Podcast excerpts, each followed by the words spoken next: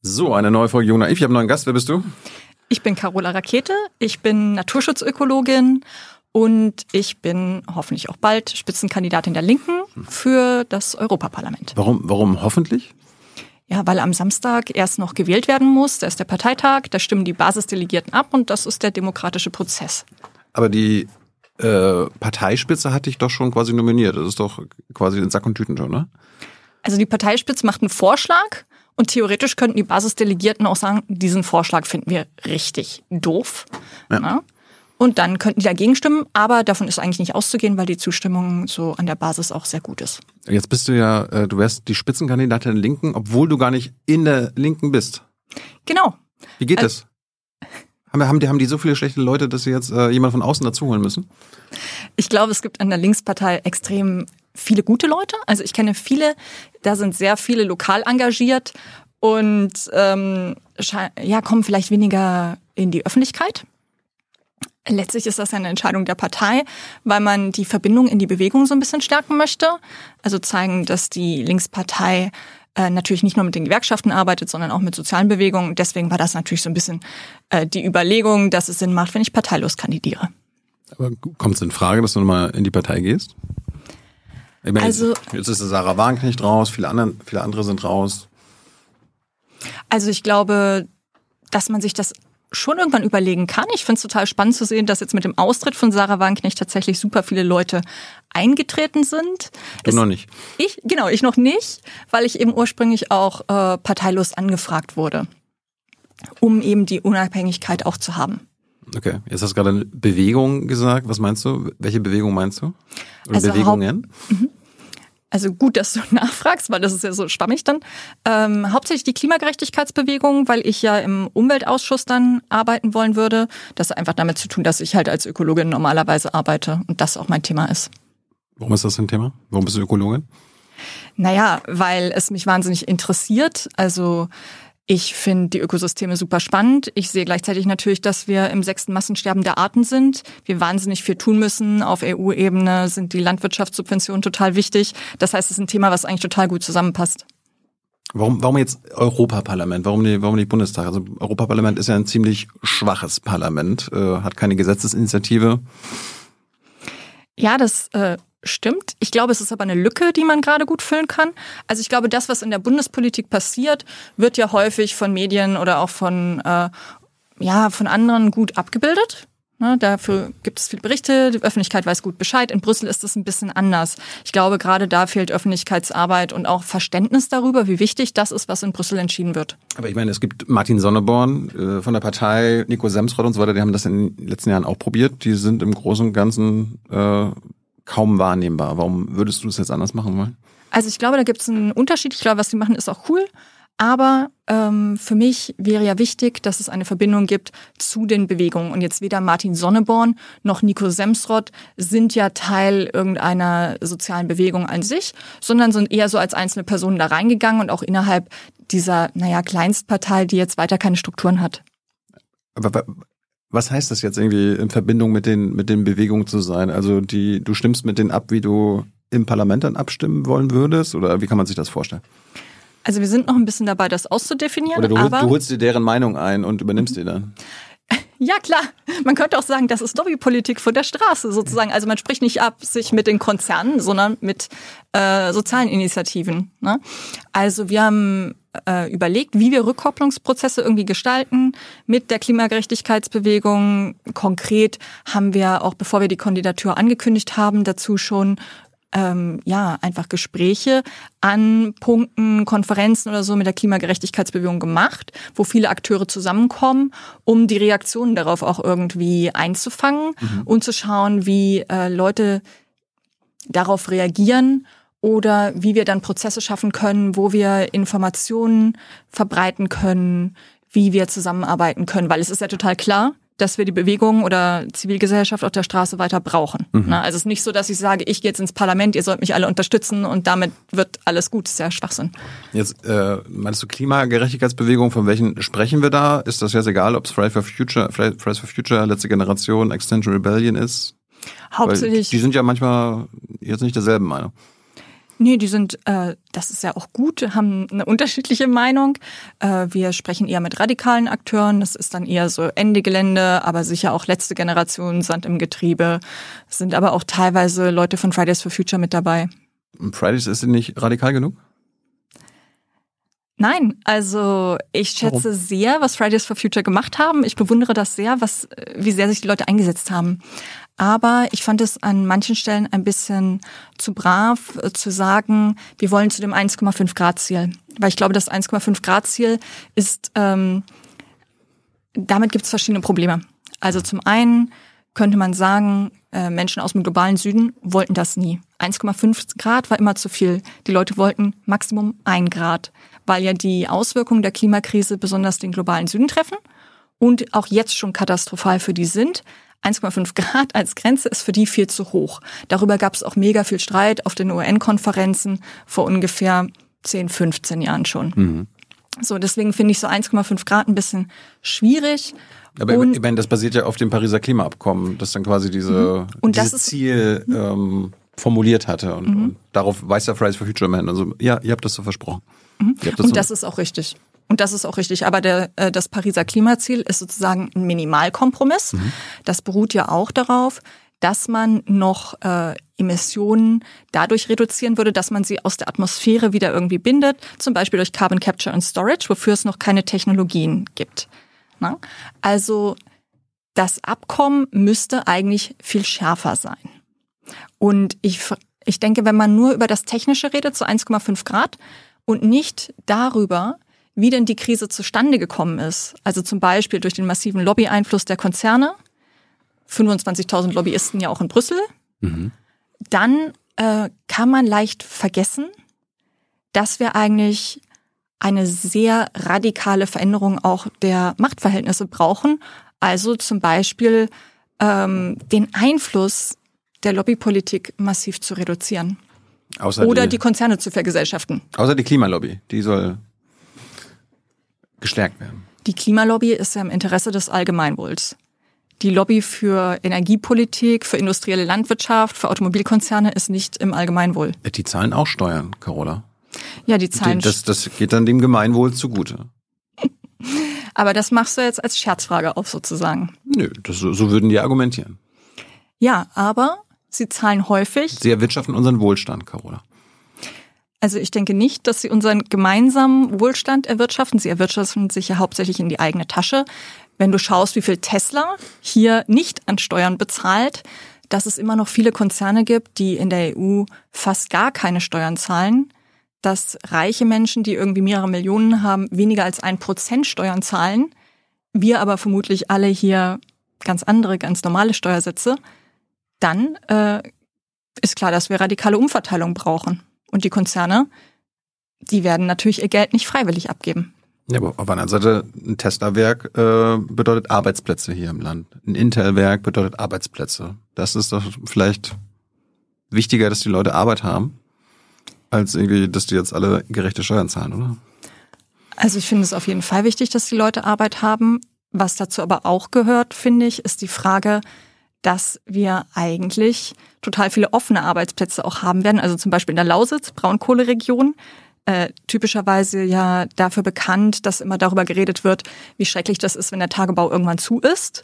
Dort fehlen im Landkreis Bautzen und Görlitz bis 2030 ungefähr 50.000 Menschen, die dort arbeiten. Und das heißt, also es ist gleich an vielen Stellen auf dem Land, es braucht eigentlich mehr Leute. Wir bräuchten eigentlich auch mehr Zuwanderung. Aha. Warum? Naja, weil du ja gerade gesagt hast, die Arbeitsplätze. Na? Wo, wo sollen die Zuwanderer herkommen? Also mir ist das persönlich ziemlich egal, wo die herkommen. Warum? Weil ich das nicht so wichtig finde, ähm, ob jetzt eine Person meinetwegen aus einem anderen Land, aus Frankreich ähm, oder aus, weiß ich denn woher? Das ist, aber, das ist aber vielleicht anderen nicht egal. Also gerade in Deutschland. Ja, und ich denke, dass ähm, das ist ja die große, also das ist ja eine große Debatte, die wir gerade haben. Mhm. Aber ich glaube, es kommt darauf an, wie wir darüber sprechen, wie wir überhaupt über Zuwanderung reden. Wir stellen ja Migration aktuell super häufig als Problem dar. Und ich glaube, Migration kann vor allem auch eine Chance sein. Es ist für viele Menschen eine Chance. Und wir brauchen in Deutschland einfach auch Zuwanderung. Du sag mal, Kira, ganz unter uns, du bist die Jüngste hier? Ja. Warum arbeitest du hier eigentlich? Na, weil wir das beste Journalismusformat in Deutschland sind und weil hier keine Werbung läuft. Und woher kommt die Kohle für dein Gehalt? Per Banküberweisung oder PayPal von den Leuten, die uns zuschauen oder zu hören. Wie das geht? Seht ihr in der Podcast-Beschreibung. Ja, das sagt ja auch irgendwie, die Wirtschaftsweisen weisen darauf hin, äh, Monika Schnitzer hat mal gesagt, wir brauchen pro Jahr 1,5 Millionen Menschen, die nach Deutschland kommen und inklusive der jährlichen Abwanderung und den, diejenigen, die irgendwie in Rente gehen, äh, brauchen wir quasi 400.000 netto, um die Zahl der Arbeitskräfte zu halten. Sonst geht irgendwie das Land zugrunde oder so. Auf der anderen Seite äh, macht die Politik ja gerade so eine Abschottungspolitik. Nicht nur europaweit an den Außengrenzen, sondern auch, okay, den, den äh, Menschen, die hierher kommen, um Asyl bitten und so weiter, soll das Leben schwerer gemacht werden, Leistungs Leistung gekürzt werden. Wie passt das zusammen? Also meiner Meinung nach passt das überhaupt gar nicht zusammen, sondern man könnte ja schauen, also man kennt ja das Problem, du hast es ja gerade benannt, es ist klar, dass eigentlich Leute zuwandern müssten, dann müsste man das ja eigentlich strukturell auch organisieren und Leuten, die jetzt auf der Flucht hierher gekommen sind, auch ermöglichen, hier zu bleiben. Ja, es passiert ja nicht. Warum, warum, warum macht die Politik das nicht? Ich meine, die, die sehen ja quasi die, die Wand oder den Eisberg auf sich, äh, vor sich herkommen. Ich meine, die Demografie, Demografie heißt, äh, die Babyboomer, also die in den 60ern geboren wurden, gehen jetzt Ende des Jahrzehnts in Rente. Die, die Arbeitsplätze müssen ja irgendwie gefüllt werden. Also ganz ehrlich, ich kann es mir auch manchmal nicht erklären.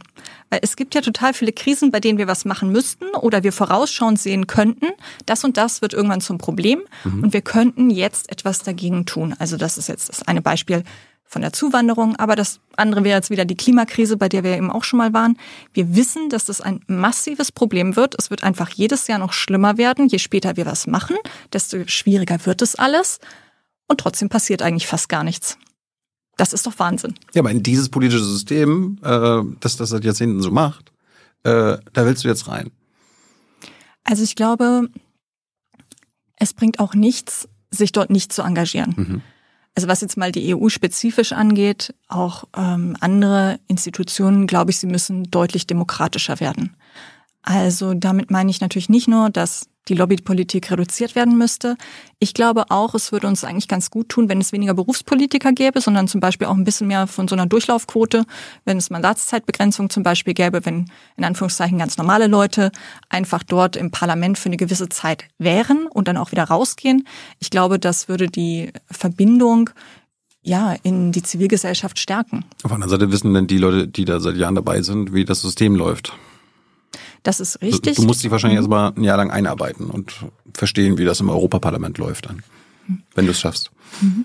Also man sagt ja auch jetzt, dass es ungefähr ein Jahr braucht, bis eine Person, die meinetwegen in den Bundestag kommt oder ins Europaparlament dort wirklich richtig effektiv arbeiten kann. Das ähm, ist natürlich ein Problem, aber du arbeitest ja auch nicht alleine normalerweise. Du hast ja äh, Leute, die mit dir im Team arbeiten. Da hast du vielleicht welche von irgendeinem an anderen Abgeordneten vorher übernommen, die spezielles Fachwissen haben, die, die wissen, wie das Parlament funktioniert. Mhm. Ich würde mir auch nicht vorstellen, dass wenn es jetzt eine Mandatszeitbegrenzung gäbe, dass man sagen würde, okay, diese Person darf meinetwegen zwei Mandate machen und dann einfach nie wieder. Die kann dann ja immer noch äh, in einer anderen Funktion in der Partei arbeiten oder vielleicht auch nach einer bestimmten Sperrzeit irgendwie nochmal wiederkommen. Aber ähm, der Ansatz, den ich da eigentlich spannend finde, ist die Idee, dass nicht immer die gleichen Leute in den Parlamenten sitzen und dort möglicherweise für 30 Jahre bleiben und einfach überhaupt keine Ahnung mehr haben, äh, wie, wie andere Leute leben und arbeiten. Ich glaube, Wolfgang Schäuble ist jetzt seit äh, 1872 oder so in, im Bundestag. Nee, ich glaube aber seit über 50 Jahren, ne? Das ist jetzt ein Negativbeispiel aus deiner Sicht. Also das wäre etwas, was ich nicht richtig finde, weil ich denke, das ist strukturell, das ist jetzt nichts gegen ihn persönlich in dem Fall, weil es vermeidet, dass neue Leute, junge Leute, aber auch teilweise ja Menschen, die nicht Akademiker sind, leichter Zugang bekommen. Ähm, das sind natürlich ein bisschen getrennte Probleme. Einmal, wie lange jemand schon im Parlament ist, aber auch einfach eine ähm, Strukturen zu schaffen, wo Menschen in die Politik kommen können, die dazu weniger leicht Zugang haben, fände ich wichtig. Das müsste vermutlich über weitere Quoten gehen. Mhm.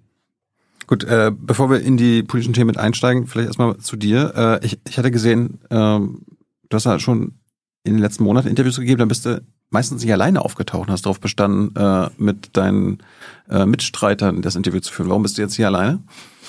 Ja, total gute Frage. Ich glaube einerseits, weil ähm, ihr mich schon von einer ganzen Zeit eingeladen habt. Und äh, vielleicht habe ich mich auch nicht getraut, darauf zu beharren, dass wir jetzt hier noch jemanden mitbringen. Das, äh, Aber normalerweise haben wir es hätte, gemacht. hätte, ich, hätte ich auch nicht zugelassen. Du bist ja, du willst ja die Spitzenkandidatin sein. Nicht dein, dein Team dahinter, oder? Also ich finde es spannend, im Team zu arbeiten. Wenn man mal ganz ehrlich ist, dann arbeitet ja auch fast niemand alleine. Also es gibt vielleicht eine Person, die ist so das öffentliche Gesicht von irgendwas. Aber meistens, wenn ich mir so anschaue, wer im Studio noch so alles rumläuft, ne, ohne die ganzen anderen Leute geht's ja dann eben doch nicht. Genau.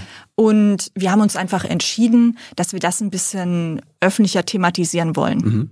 Dass es natürlich nicht so ist, dass nur weil eine Person ein Kandidat ist oder so, diese Person alles alleine macht, alleine entscheidet, alleine organisiert, sondern dass wir äh, auch aus diesem Ansatz, wir kommen eigentlich aus der Klimagerechtigkeitsbewegung, äh, das mehr transparent und öffentlich machen wollen und äh, das als Team gestalten. Wie groß ist denn dein Team? Im Moment gibt es, glaube ich, so hauptsächlich fünf Leute, die sehr stark engagiert sind. Und dann gibt es eine ganze Reihe Leute, die wir bei speziellen Fragen immer dazu holen. Was, was, was macht denn dein Team für dich? Also bezahlst du die oder sind das so Freunde? Wie kann man sich das vorstellen? Also im Moment wird natürlich, klassische Selbstausbeutung, es ist natürlich niemand bezahlt. Ne?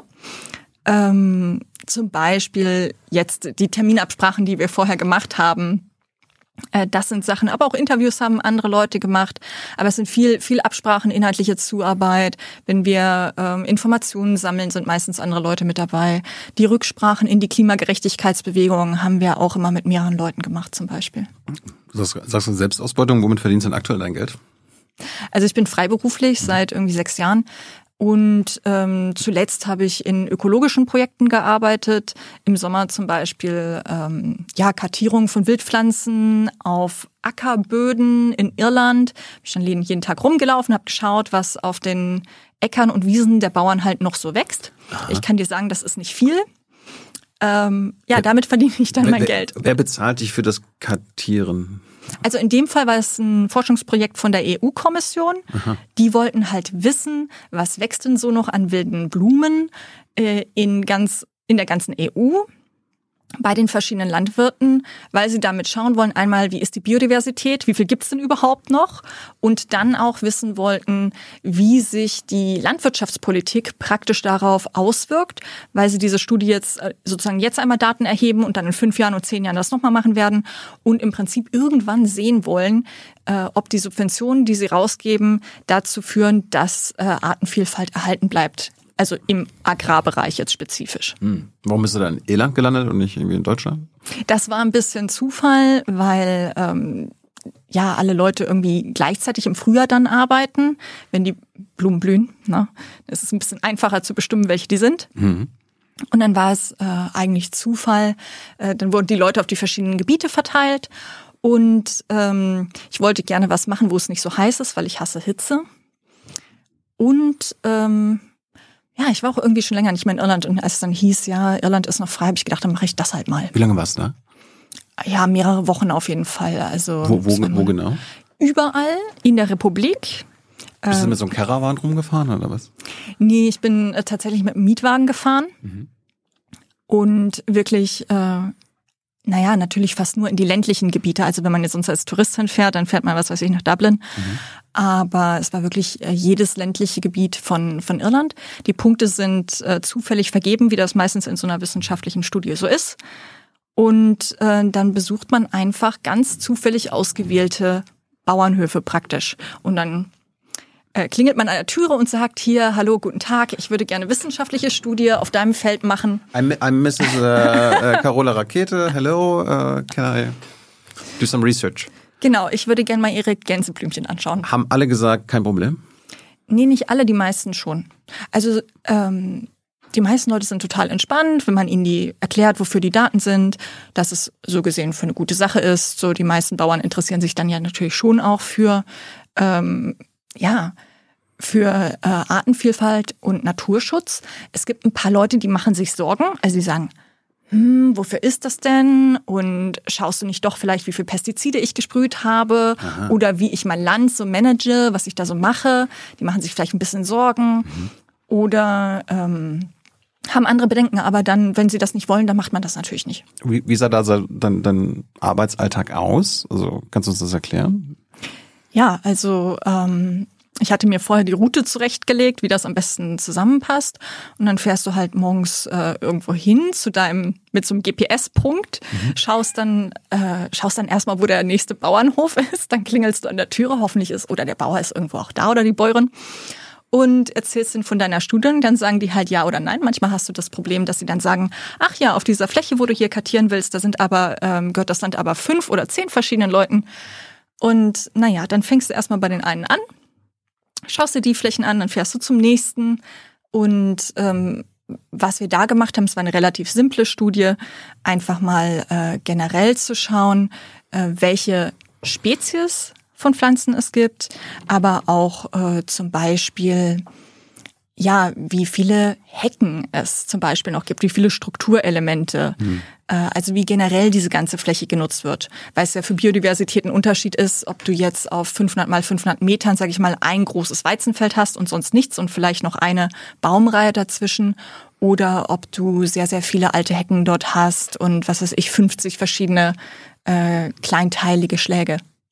Was ist dabei rausgekommen? Kannst du da über die Ergebnisse, deine Ergebnisse was sagen? Ähm, noch nicht so viel, weil das dann insgesamt ausgewertet wird von äh, einem Forschungsinstitut. Ist geheim. Ah, ist nicht geheim, es wird dann öffentlich. Ja. Ähm, was ich dir sagen kann, worüber ich total schockiert war, ist, dass ich hauptsächlich nur fünf verschiedene Wildpflanzenarten gesehen habe. Welche? Ja, ähm, das berühmte Gänseblümchen, Löwenzahn, äh, Wiesenschaumkraut und dann ähm, äh, ja die äh, die anderen zwei können ich muss ich mal nachschauen, wie sie auf Deutsch heißen, aber so wirklich ganz typische Fünf sind wenig. fünf, fünf sind richtig wenig. Also das sind solche, die kannst du jetzt in Berlin auch finden. Was, was wäre, wie war es früher? Wissen wir das? Das gab es irgendwie 50 verschiedene Wildkräuter oder? Müsste man äh, spezifisch für die Flächen nachschauen, aber zum Beispiel, es gab ein paar Stellen, ähm, da war es wesentlich besser. Da findest du zum Beispiel wilde Orchideen. Und das ist aber häufig an Orten, die ähm, nicht gedüngt werden zum Beispiel. Ja, und es hat ja viel mit der Agrarförderung zu tun. Irland hat sehr viele Milchbetriebe. Man kennt das ja auch so, irische Butter oder so, total beliebt auch außerhalb von Irland. Das heißt, äh, viele haben investiert in große ja, Viehbetriebe, Kühe hauptsächlich. Und ähm, dann nutzt du natürlich sehr viel Dünger auf deinen Flächen und das überleben einfach nur ein paar spezifische Pflanzenarten. Gab es irgendwelche Überraschungen aus deiner Sicht, also womit du vorher nicht gerechnet hattest? Dass wahrscheinlich wenige Wild, wenig verschiedene Wildpflanzen da sein würden, war wahrscheinlich schon zu befürchten, oder? Ja, ich habe das, ich habe das schon befürchtet. Was ich interessant fand einfach, äh, war diesen alten Torfabbau zu sehen. Ne, in Irland äh, wurde ja früher viel Torf gestochen, um das zu verbrennen auch. Und das gibt es in Irland bis heute.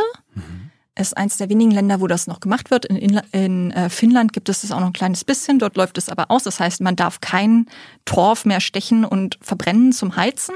In Irland ist es noch länger erlaubt. War auch dann so eine Debatte auf EU-Ebene zum Beispiel, wo sich auch die Linken mal wieder total gespalten haben in der Fraktion, weil halt die meisten europäischen Länder haben keine Torfverbrennung mehr. Die sagen halt, ja, natürlich soll man das verbieten. Na, also hast ja auch viele Treibhausgase dadurch. Das braucht niemand. Und die Iren sind dann die einzigen, die das noch machen und wo dann sogar die irischen auch Linken zum Beispiel noch wollen, dass das äh, weiter gemacht werden kann. Was sagen die deutschen Linken dazu? Ja, die sagen natürlich verbieten, aber bei uns gibt es das ja halt nicht. Okay. Das ist natürlich einfach, wenn man das nicht hat. Und bei uns sind ja die meisten Moore auch schon kaputt. Na, also die sind ja im Prinzip schon alle, naja nicht alle, ne, aber sehr viele sind trockengelegt und äh, werden halt auch als Agrarflächen genutzt. Und wa- warst du da eigentlich alleine unterwegs oder ist das in so ein kleines Teamchen oder? Nee, du machst es alleine und was ein bisschen störend ist daran, äh, du arbeitest mit einer App auf dem Handy. Das heißt, während du zwar draußen herumläufst und eigentlich jetzt dich freuen könntest, dass du in der Natur bist oder naja, zumindest halt auf dem Feld stehst, schaust du die Hälfte der Zeit auf deine App und gibst da halt schon alles ein.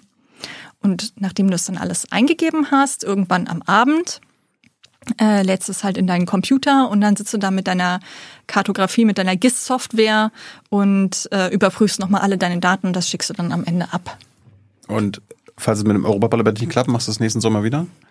Ich könnte es mir schon vorstellen. Was machst, was machst du jetzt in der Zwischenzeit bis zum Europaparlament? Nur Wahlkampf? Oder hast du jetzt auch noch irgendein Projekt, wo du wieder Pflanzen zählen musst? Also aktuell habe ich ähm, kein Projekt geplant. Aber Wahlkampf es, total, ja. ich glaube, der Wahlkampf so hauptsächlich wird ja in den Wochen äh, vor, also der ist ja kurz im Europaparlament. Aber ich würde sagen, wir sind jetzt als Team schon hier in der Bewegung in Deutschland recht aktiv in der nächsten Zeit. Okay. Ähm, wo kommst du her? Wo bist du geboren? Also ich bin in Preetz geboren, das ist bei Kiel. Dort haben dann meine Eltern mit mir aber nicht lange gewohnt. Das heißt, äh, ich bin eigentlich in Niedersachsen aufge äh, aufgewachsen im Landkreis Celle. Und wie war's? Behutsam aufgewachsen? Ist das auf dem Land oder was? Was? Äh, Celle ist schon mittelgroße Stadt, ne? Celle ist so eine mittelgroße Stadt. Äh, meine Eltern wohnen auf dem Dorf. Die haben so das, das letzte Haus dann vom Wald. Das heißt, ich war immer sehr viel im Wald. Unser Grundstück sieht auch schon so ein bisschen aus wie der Wald fast. Ähm, da war ich immer sehr viel eigentlich draußen. Ich bin auch immer sehr viel auf Bäume geklettert. Das fand ich schon als Kind total toll. Ich erst nachher verstanden, äh, als meine Mutter dann erzählt hat, dass äh, die Nachbarn kamen und sich bei ihr beschwert haben, dass sie das erlaubt. Was? Ja, weil, Was weil gefährlich fürs Kind ist, oder was? Genau, ist gefährlich. Also wie kannst du das denn machen, dass deine Tochter hier auf den Bäumen rumklettert? Ich bin auch so sieben, acht Meter hoch irgendwie geklettert. Ähm, Okay. und meine Mutter hat dann gesagt, ja, ich wusste ja natürlich, dass es gefährlich ist, aber wenn ich gesagt hätte, du sollst das nicht machen, hättest du es sowieso gemacht. Okay. Ähm, was haben die Eltern gemacht? Oder was machen die Eltern? Hm, Naja, jetzt sind die tatsächlich beide in Rente. Äh, meine Mutter war Buchhalterin bei der christlichen Straffälligenhilfe, die ihren Hauptsitz in, in Celle hat, wie du denken kannst, eine riesengroße Organisation. Christliche Straffälligenhilfe. Genau. Was, was machen die? Ähm, die machen Die helfen den Christen einen, im Knast? Nee, die helfen tatsächlich ähm, theoretisch allen Leuten, die im Gefängnis sind. Das heißt einmal dadurch, dass sie Leute besuchen, die irgendwie Kontakte haben wollen, dass sie Briefe schreiben an Inhaftierte, dass sie aber auch bei der äh, Resozialisierung helfen, wenn Leute rauskommen äh, mit dem ganzen Papierkram, der dann auf einen zukommt. Das heißt, die machen das ähm, als Verein. Man könnte natürlich auch sagen, eigentlich müsste es der Staat machen. Natürlich unterstützt er an einem gewissen Rahmen auch, aber äh, ja, die Kapazitäten sind ja meistens nicht da. Und das ist eine Organisation, die gibt es seit über 100 Jahren, also die ist gar nicht neu. Wurde mal von so einem äh, Arbeiterpriester praktisch gegründet, wo halt gesagt wurde, ja, Kirche sollten wir jetzt nicht unbedingt nur äh, in der Kirche machen, sondern wir sollen was Praktisches für die Leute tun. Und Jesus sagt dann irgendwann mal, ähm, wir sollen uns auch um die Straffälligen kümmern. Und der hat das dann halt in die Praxis umgesetzt und diese NGO da gegründet. Und ähm, ich, ich bin nicht christlich, soll ich dazu vielleicht auch nochmal sagen auch an dieser Frage, Stelle. wäre auch eine Frage gewesen, ja. Habe ich, habe ich schon geahnt, dass du es gleich fragst. Ähm, ich bin Atheistin, aber ich finde das von der Idee ganz cool. Einfach zu sagen, wir machen jetzt nicht nur das, ähm, wo alle Leute klatschen werden, wenn wir das machen, sondern wir machen was aus einer Überzeugung. Wir helfen auch Leuten, die mal was falsch gemacht haben. Ähm, es lohnt sich und nicht bei wieder, also nicht nur Sachen zu machen, die von allen immer als positiv honoriert werden. Hm. Und Papa? Ja, mein Vater, der ähm, war zwölf Jahre bei der Bundeswehr und später hat er Industrie, in der Industrie gearbeitet, auch in der Rüstungsindustrie und ist jetzt seit über zehn Jahren in Rente. Ich, äh, fand ich interessant. Papa, also äh, hohes Tier bei der Bundeswehr, oder? Oder so, Oberstleutnant oder sowas? Ja, mein Vater ist Oberstleutnant gewesen, ja. Und? War, war das Thema zu Hause? Also mein Vater hat, glaube ich, diese Zeit total geprägt. Ja. Ähm, darüber kann man auch vielleicht sagen, mein Vater ist relativ alt. Ah, So. Ähm, der hat halt ganz andere Kindheit oder so Erinnerungen, die für mich schon sehr weit weg scheinen. So zum Beispiel, dass er als Soldat an der innerdeutschen Grenze Hm. herum, naja, ich würde sagen herumgesessen, so würde er das nicht sagen, ne?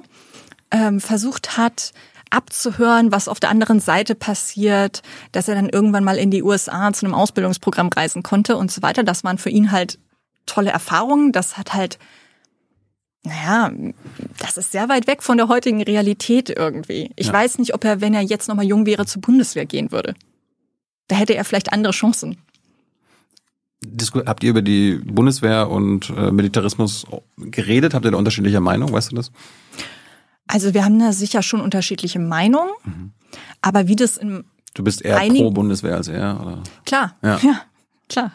Ähm, wie das in vielen Familien ist, gibt es so Themen, die werden totgeschwiegen. Also wir wissen, wir wissen ganz gut so, über welche Themen wir uns nicht einig sind.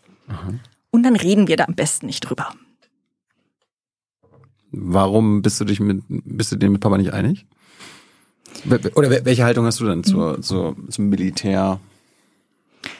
Also ich finde es vollkommen unnötig, jetzt ein Sondervermögen von 100 Millionen für die Bundeswehr loszutreten, während wir diese 100 Millionen eigentlich Milliarden, ne? Millionen, Milliarden, ja, Milliarden Ja. ähm, für ganz andere Dinge bräuchten. Also zum einen für eine sozial-ökologische Transformation, andererseits aber auch um äh, Menschen zu retten auf dem Mittelmeer. Wir könnten statt Frontex aufzurüsten, das Geld äh, für den Strukturwandel benutzen. Also es gäbe so viel Sinnvolleres, was wir hier tun könnten. Und ähm, natürlich regt mich das auf. Ich, mein, ich, ich glaube, das Geld fließt jetzt nicht in Frontex, sondern in die Bundeswehr und in die Ausrüstung. Ähm, und das ist ja auch eine Reaktion auf den russischen Angriffskrieg in der Ukraine gewesen.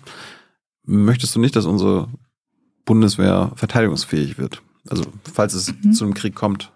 Wir, wir scheinen ja nicht gut vorbereitet zu sein.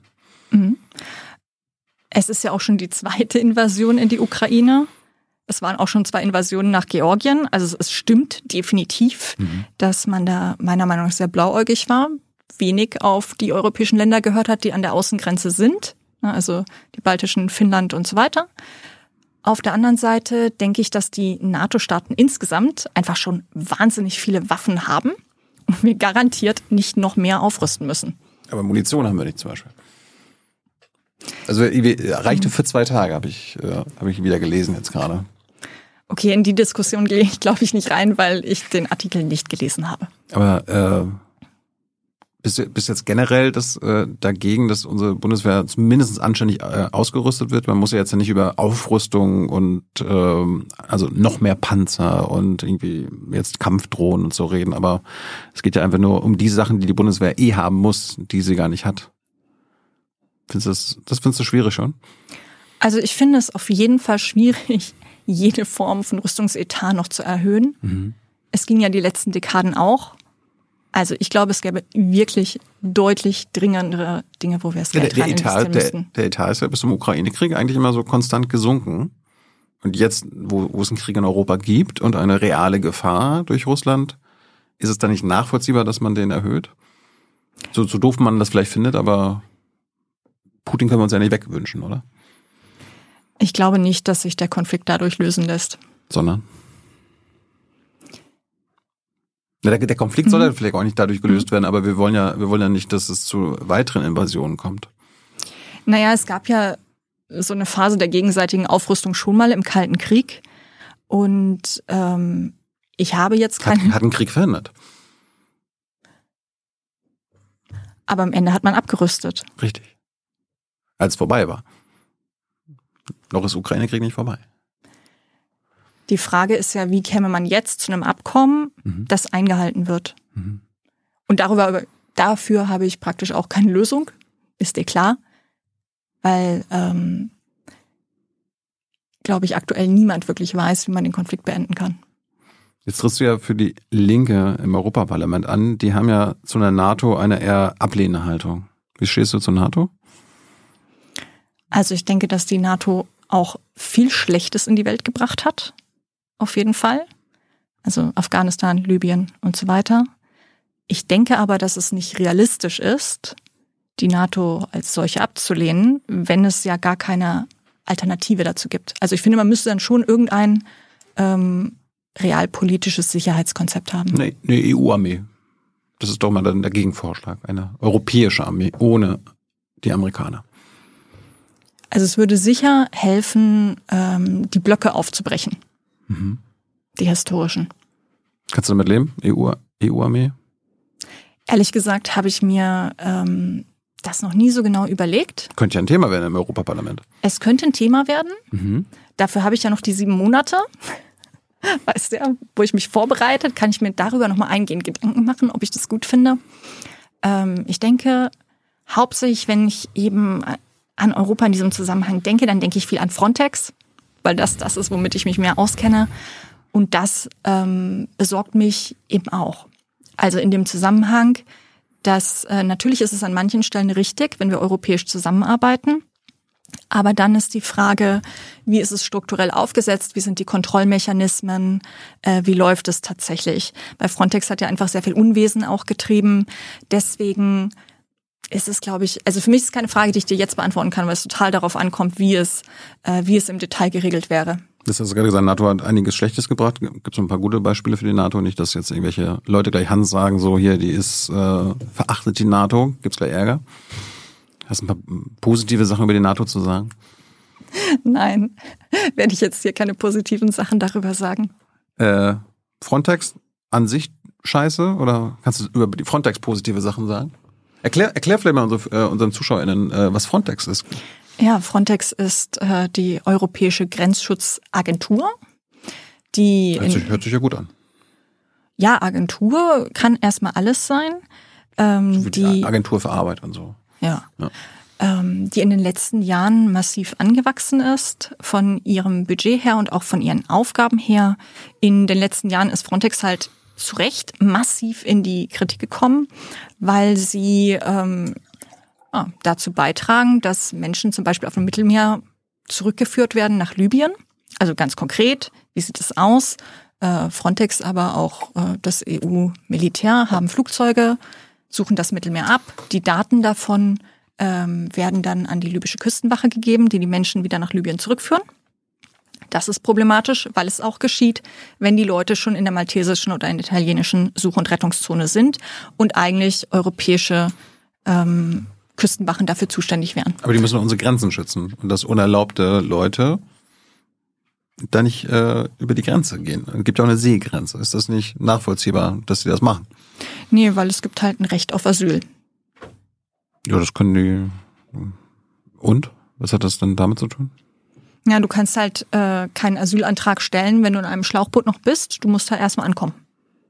Und das geht natürlich nicht, wenn du vorher von einer libyschen Küstenwache völkerrechtswidrig zurück nach Libyen geschleppt wurdest. Und da hilft Frontex mit? Äh, dafür liefert Frontex die Luftaufklärungsüberwachung. Das heißt, da sitzen in Warschau Leute, äh, Frontex ist in Warschau mhm. äh, mit dem Hauptquartier, die sehen die Videoaufnahmen, die Fotoaufnahmen und so weiter von den Booten live und äh, geben die Daten darüber dann auch weiter. Ja, aber ist das, ist das so problematisch, solange, ich meine, ist klar, wenn irgendwie so ein Boot mit Geflüchteten ähm, in Seenot ist, dann ist klar, dem muss geholfen werden. Das ist so Pflicht äh, eines jeden Kapitäns, Kapitänin. Aber wenn die jetzt einfach nur mit Schleppern in Europa geschickt werden, von diesen Schlepperverbrechern, wie die Bundesregierung sagt, muss man sich da nicht gegen wehren? Also ich, ich glaube nicht, dass man sich gegen Menschen auf der Flucht wehren muss. Also Warum auch? Ja, aber die fallen doch auf Verbrecher rein.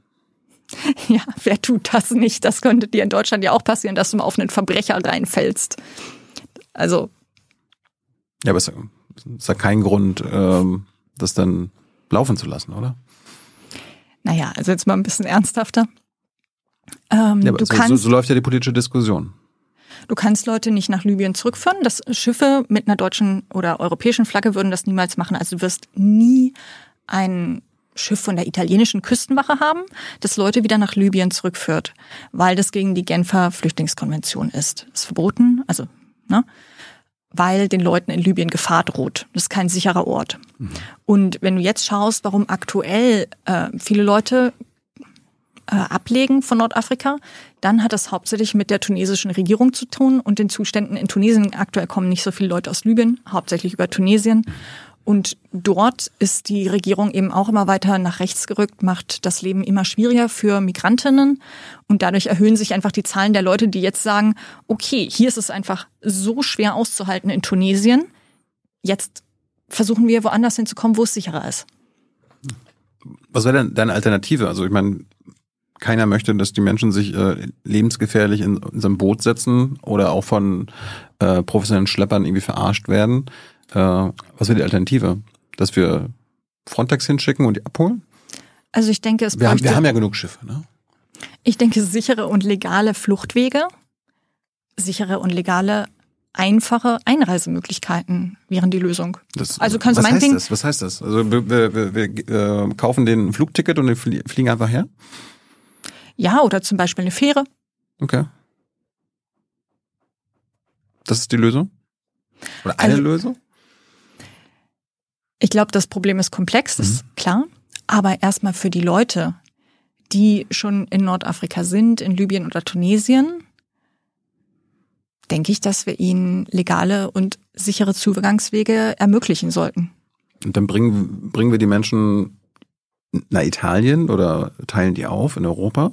Also ich denke, sie sollten europäisch aufgeteilt werden. Da, da sagen die deine polnischen und ungarischen und vielleicht sogar italienischen Kollegen im Parlament, ja, fick dich. Also, das kannst du vergessen. Ich glaube auch nicht, dass das realistisch ist tatsächlich. Ich glaube, dass ähm, in der aktuellen Situation ja der Migrationspakt, ähm, Hm. sage ich mal, schon sehr stark in eine rechte Richtung gerückt wurde. Also diese Offenheit, die Europa noch vor ein paar Jahren hatte, auch die Offenheit, die man gegenüber zum Glück ja den Ukrainerinnen hat. Also zu sagen, okay, ihr seid in einer schweren Situation, ihr könnt alle kommen für drei Jahre, kein Problem, jetzt nochmal verlängert für ein Jahr, ist auch gut so. Ihr könnt einfach hier wohnen, ihr könnt hier arbeiten, ihr habt einfach Zugang zu äh, zum Sozialsystem. Das Gleiche könnte man für andere geflüchtete Menschen ja auch machen. Und trotzdem glaube ich, der gesamte Migrationspakt hat erst ist naja, mehr oder weniger abgeschlossen.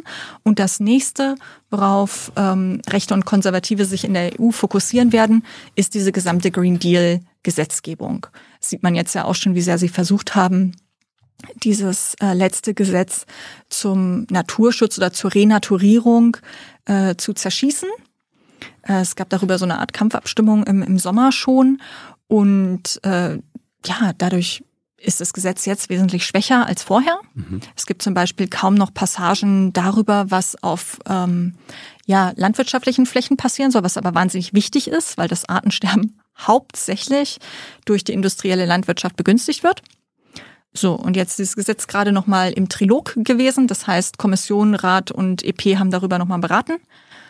Und jetzt sagen die Konservativen, dass sie auch diesem schon total verwässerten Gesetz vermutlich nicht zustimmen wollen. Und das heißt, was ich erwarte in den nächsten Jahren, ähm, ist, dass wenn nach der nächsten EU-Wahl, und die ist entscheidend, Konservative und Rechte eine Mehrheit haben, im Prinzip jede Form von progressiver Gesetzgebung hinten runterfällt. Und deswegen finde ich diese EU-Wahl auch sehr entscheidend. Zurück nochmal zu den Migranten, die nach Europa wollen. Du willst sie zum Beispiel in der Fähre abholen. Was, äh, angenommen, wir haben die dann abgeholt, sorgt das nicht dafür, dass dann andere Menschen aus Afrika ebenfalls nach Libyen und Tunesien gehen, weil sie sehen, okay, die Europäer holen uns ab? Also, das sorgt dann doch noch für mehr Migranten, oder? Ich glaube, das ist dann wieder die andere Frage. Also warum ist die wirtschaftliche Situation dort, äh, wie sie ist? Warum fliehen überhaupt so viele Menschen? Ich glaube schon, dass es eine große, also realistischerweise, es gibt eine große Menge Menschen, die in Sicherheit leben wollen, die hoffen, dass das vielleicht in Europa möglich ist. Aber auf der anderen Seite haben wir in Europa auch eine wahnsinnige Möglichkeit, Leute eigentlich aufzunehmen und auch Verantwortung an vielen Stellen dafür. Aber du weißt schon, dass gerade in Deutschland sind die Kommunen alle überlastet, also nachweislich überlastet mit der Hm. Versorgung und dem Unterbringen der Geflüchteten. Also da ist dann, da, da ist dann eine Überforderung da. Ja, das stimmt. Also ich glaube schon, das ist, das ist so. Darüber müssen wir auch nicht weiter diskutieren. Aber ich glaube, das ist eine Frage der Verantwortungsübernahme innerhalb Deutschlands. Also wer bezahlt die Gelder dafür und wie wird es eingerichtet? Ich glaube, es könnte besser organisiert werden. Äh, du hast gerade die ukrainischen Kriegsflüchtlinge angesprochen. Warum, wie kannst du das erklären, dass wir die Menschen anders behandeln, ihnen mehr Chancen geben, sie sofort arbeiten lassen, ähm, äh, sie sind Bürgergeldempfänger im Vergleich zu anderen Kriegsflüchtlingen aus Syrien und anderen Ländern? Ja, also die Kriegsflüchtlinge, sorry, also die Kriegsflüchtlinge aus Syrien sind ja von denselben russischen Bomben geflohen teilweise. Ja. Und für mich ist das ähm, ein Beispiel von strukturellem Rassismus. Also ich glaube, dass es wirklich sehr viel mit der Hautfarbe der Personen zu tun hat, wie sie hier aufgenommen werden. Und vielleicht so ein kleines bisschen mit dem Faktor, dass natürlich die Ukraine uns nochmal geografisch etwas näher ist. Ja, da würden wahrscheinlich manche sagen, ja, die sind halt Europäer, die, die wissen schon, wie unsere Kultur hier läuft, wie man das, äh, wie man sich hier verhält im Vergleich zu Menschen aus anderen Kontinenten. Und genauso gut könnten Menschen aus anderen Kontinenten sich hier ja anpassen und sich hier integrieren. Und das Recht auf Asyl ist ja davon eigentlich unabhängig. Also wenn wir darauf schauen, was ist die Situation der Leute, mhm. und wir sagen, das sind Kriegsflüchtlinge, die brauchen Hilfe, mhm dann sollte das ja unabhängig davon sein. Forderst du, dass die Ukrainer und restlichen Kriegsgeflüchteten gleichgestellt werden? Also dass die Ukrainer so schlecht behandelt werden wie die anderen? Oder dass die anderen auf einer Stufe mit den Ukrainern kommen? Also ich denke, die Leute sollten alle so gut behandelt werden wie die Ukra Ukrainer. Das ist ja eigentlich klar, ne? Also sollten auch sofort arbeiten können zum Beispiel. Ja, also viele wollen ja auch arbeiten. Mhm. Ich meine, es ist ja auch nicht schön, wenn man in so einer Unterkunft sitzt und nicht arbeiten darf und sich nicht integrieren kann. Dadurch entsteht vielleicht auch wieder Kriminalität. Wir wundern uns, wo das herkommt. Kann ich statistisch nicht zu sagen. Nochmal zurück zu Frontex. Hast du gute Erfahrungen mal mit Frontex gemacht? Ich meine, du warst ja, wir reden gleich nochmal über deine Zeit auf dem Mittelmeer. Sind das alles, alles böse Menschen oder was? Nee, glaube ich nicht. Also es gibt äh, gute Leute, die dort arbeiten. Äh, gibt es irgendwas Sinnvolles, was die machen? Oder soll, soll Frontex einfach abgeschafft werden? Also wegen mir soll Frontex abgeschafft werden. Und dann? dann brauchen, du, brauchen wir keinen Außengrenzschutz? Immer, dann hast du immer noch die nationalen Behörden. Gibt auch immer wieder ähm, Berichte von sogenannten Pushbacks. Kannst du erklären, was Pushbacks sind für unser, für unser Publikum? Naja, Situationen, in denen äh, Menschen gerade die Grenze überqueren oder schon überquert haben in ein EU-Land und dann von der Polizei oder von anderen Einheiten, manchmal auch Militär, völkerrechtswidrig zurückgeführt werden. Warum ist und das? teilweise auch mit Gewalt. Ne? Also das eben auch. Mhm. Teilweise mit sehr viel Gewalt ist auch dokumentiert. Also ich erinnere mich mehr als Beispiel äh, in türkisch-griechischen Gewässern. Ne, Türkei ist nicht EU, äh, Griechenland ist EU. Wenn die es quasi in die griechische Zone geschafft haben, bringt Frontex sie einfach wieder zurück in die türkischen Gewässer? Teilweise ja. Also davon gibt es viele belegte Fälle. Das ist auch äh, ein Skandal, weswegen der letzte Chef von Frontex dann ja entlassen wurde. Aber mit seiner Entlassung ändert sich ja an der Sache nichts. Ach so. Ja, warum, warum ist er dann zurückgetreten? Wir werden das immer noch weitermachen. Ja, das ist halt das Problem des Mangels an Kontrolle letztlich über Frontex. Wer hat denn Kontrolle über Frontex? ja, der Aufsichtsrat von Frontex angeblich. Der Aufsichtsrat? Ja, es gibt so eine Art Aufsichtsrat, wo alle von den ähm, Ländern, also den Mitgliedstaaten okay. mitreden. Aber als Frontex geschaffen wurde, war das super klein. Und damals hat man praktisch Kontrollgremien geschaffen, die heute das gar nicht leisten können, zu überwachen, was die Agentur eigentlich macht. Ich meine, äh, angenommen, wir, wir verstehen die Frontex wie so eine Polizei in, in Deutschland. Polizei wird von einem Innenministerium am Ende kontrolliert und äh, befohlen. Und sowas gibt's in Europa nicht in Sachen Frontex? Also dass die EU-Kommission oder der Innenkommissar am Ende verantwortlich ist für Frontex? Nee, also soweit ich hm. weiß, gibt es ähm, nur diesen Aufsichtsrat, wo aus den verschiedenen 27 Ländern Leute aus dem Innenministerium und den Schengen-Ländern übrigens, also auch aus der Schweiz mhm. oder so, sitzt da dann jemand, aber die Schweizer sind nicht stimmberechtigt, ähm, nur die Leute aus den 27 Mitgliedstaaten und ähm, dieser ja, ich glaube, er heißt nicht Aufsichtsrat, sondern Verwaltungsrat auf Deutsch, aber ich bin nicht ganz sicher. Mhm. Die Daten und Unterlagen dazu sind auch geheim von deren Treffen. Schön. Ja, super, ne? Sehr demokratisch. Also wir wissen jetzt nicht, ähm, was dort eigentlich besprochen wird, wie sehr sie das wirklich kontrollieren. Aber es ist ein, ein sehr undemokratisches System einfach. Ne? Angenommen, du bist im EU-Parlament, kannst du da irgendwas dran ändern? Ich glaube, das wird schwierig, aber ich werde auch überhaupt nicht zur Migration arbeiten. Wieso? Vielleicht kommst du, vielleicht lässt man dich gar nicht in den Umweltausschuss.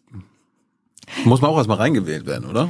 Ähm, ja, also es gibt ähm, klar natürlich Abstimmungen dazu oder Absprachen dazu, wer wie in welche ähm, Ausschüsse kommt. Aber für mich war ganz klar, also schon von Anfang an, als ich der Kandidatur zugesagt habe, dass ich nicht zur Migration arbeiten werde, Hm. weil das wirklich überhaupt nicht mein Thema ist. Na gut, zurück zu dir. Äh, Schulzeit, du hast Abi 2.7 gemacht, warst du äh, äh, schon in der Schule politisch aktiv? Was nee, hast du- gar nicht. Ach so, ach so? Mhm. wieso? Was, was hast du so gemacht in der Schulzeit? Ich habe das ja mal in diesem Buch auch geschrieben, was dann immer Leute sehr interessiert. Ich habe eigentlich die ganze Zeit nur World of Warcraft gespielt und mich überhaupt nicht politisch engagiert.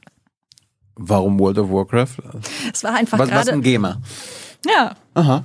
Also ich habe auf dem Dorf gewohnt, dort war einfach auch nichts los. Aber Internet habt ihr gehabt. Internet hatten wir, ja. Aha. Manchmal hat es nicht gut funktioniert, es hat richtig beim Zocken gestört. Ja. Ähm, hat mich immer sehr geärgert, wenn das Internet schlecht war. Hat man verloren. Ähm, ja, es gab dort einfach nicht viel. Und ich habe wirklich. Freunde oder irgendwie sowas? Ja, auf dem Dorf haben nicht viele Leute gewohnt. Also Okay. nicht viele Leute jetzt in, in meinem Alter oder die mich irgendwie interessiert hatten. Und ich habe wirklich die letzten Jahre meiner Schulzeit nur mit, ähm, sag ich mal, ja, Essen, zur Schule gehen, zurückkommen und zocken verbracht. Äh, mindestens die letzten drei Jahre. Wie bist du da reingerutscht? Also wie, wie bist du zum Gamer geworden? Äh, eine Freundin von mir hat irgendwie angefangen und ähm, äh, ja, Ich glaube, so World of Warcraft ver- verbinden, glaube ich, viele immer so mit, ja, so Männer, die da irgendwie das spielen. Ja, es stimmt schon. Also es ist ja wie bei den meisten äh, Games eigentlich, dass es eher eine Männerdomäne auch ist. Ich glaube, World of Warcraft war vielleicht sogar noch so, dass es einen höheren Frauenanteil hatte, weil es irgendwie ein bisschen zugänglicher war.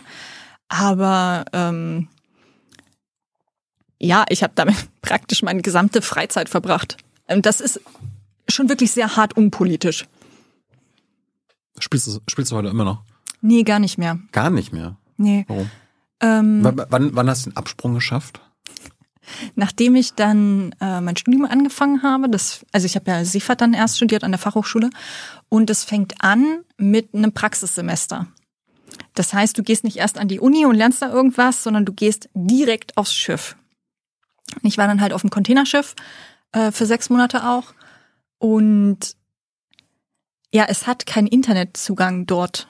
Ne? Also das Einzige, was man dort machen konnte, äh, Internet hättest du auf das mal, hättest du das mal vorher gewusst, ne? Ja, mich hat das gar nicht so interessiert. Ich war dann so, Hm. ähm, also ich habe, glaube ich, nicht so rüber, so sehr darüber nachgedacht, dass ich jetzt aufhören muss, irgendwie Computer zu spielen oder so. Ähm, ja, es war irgendwie so ein neuer Abschnitt, der angefangen hat. Auf jeden Fall war dann halt das, äh, das Internet war dann weg und als ich dann wiederkam sozusagen äh, von See und dann angefangen habe, äh, wirklich an der Fachhochschule zu studieren, hat es mich nicht mehr so interessiert. Und seitdem nie wieder. Nee, Gibt so keine, viele. keine Online-Games mehr, nee. Der, der Chat wird jetzt ausrasten, will wahrscheinlich sagen, irgendwie, es gibt so viele geile neue Spiele, Carola. Ja, das glaube ich sogar. Aber jetzt habe ich halt häufig so das Gefühl, ich habe dafür einfach keine Zeit mehr. Es gibt so viel wichtigere Dinge, um die wir uns kümmern müssen. Weil ich halt, ja, guck mal, jedes Mal, wenn ich rausgehe, denke ich mir, ach du lieber Himmel, hier ist totale Trockenheit, überall ist Dürre, wir haben Wassermangel, ähm, die Klimakrise kommt, soziale Probleme. Ich, ich könnte mich gar nicht mehr hinsetzen und irgendwie Computer spielen, ohne mir zu denken, was für eine wahnsinnige Zeitverschwendung. Aber ich hatte jetzt gerade gefragt, ob du damals politisiert wurdest. Das war nicht so. Erinnerst du dich dann, dann wie dein Politisierungsprozess angefangen hat? Bevor wir gleich nochmal über dein Studium reden und so.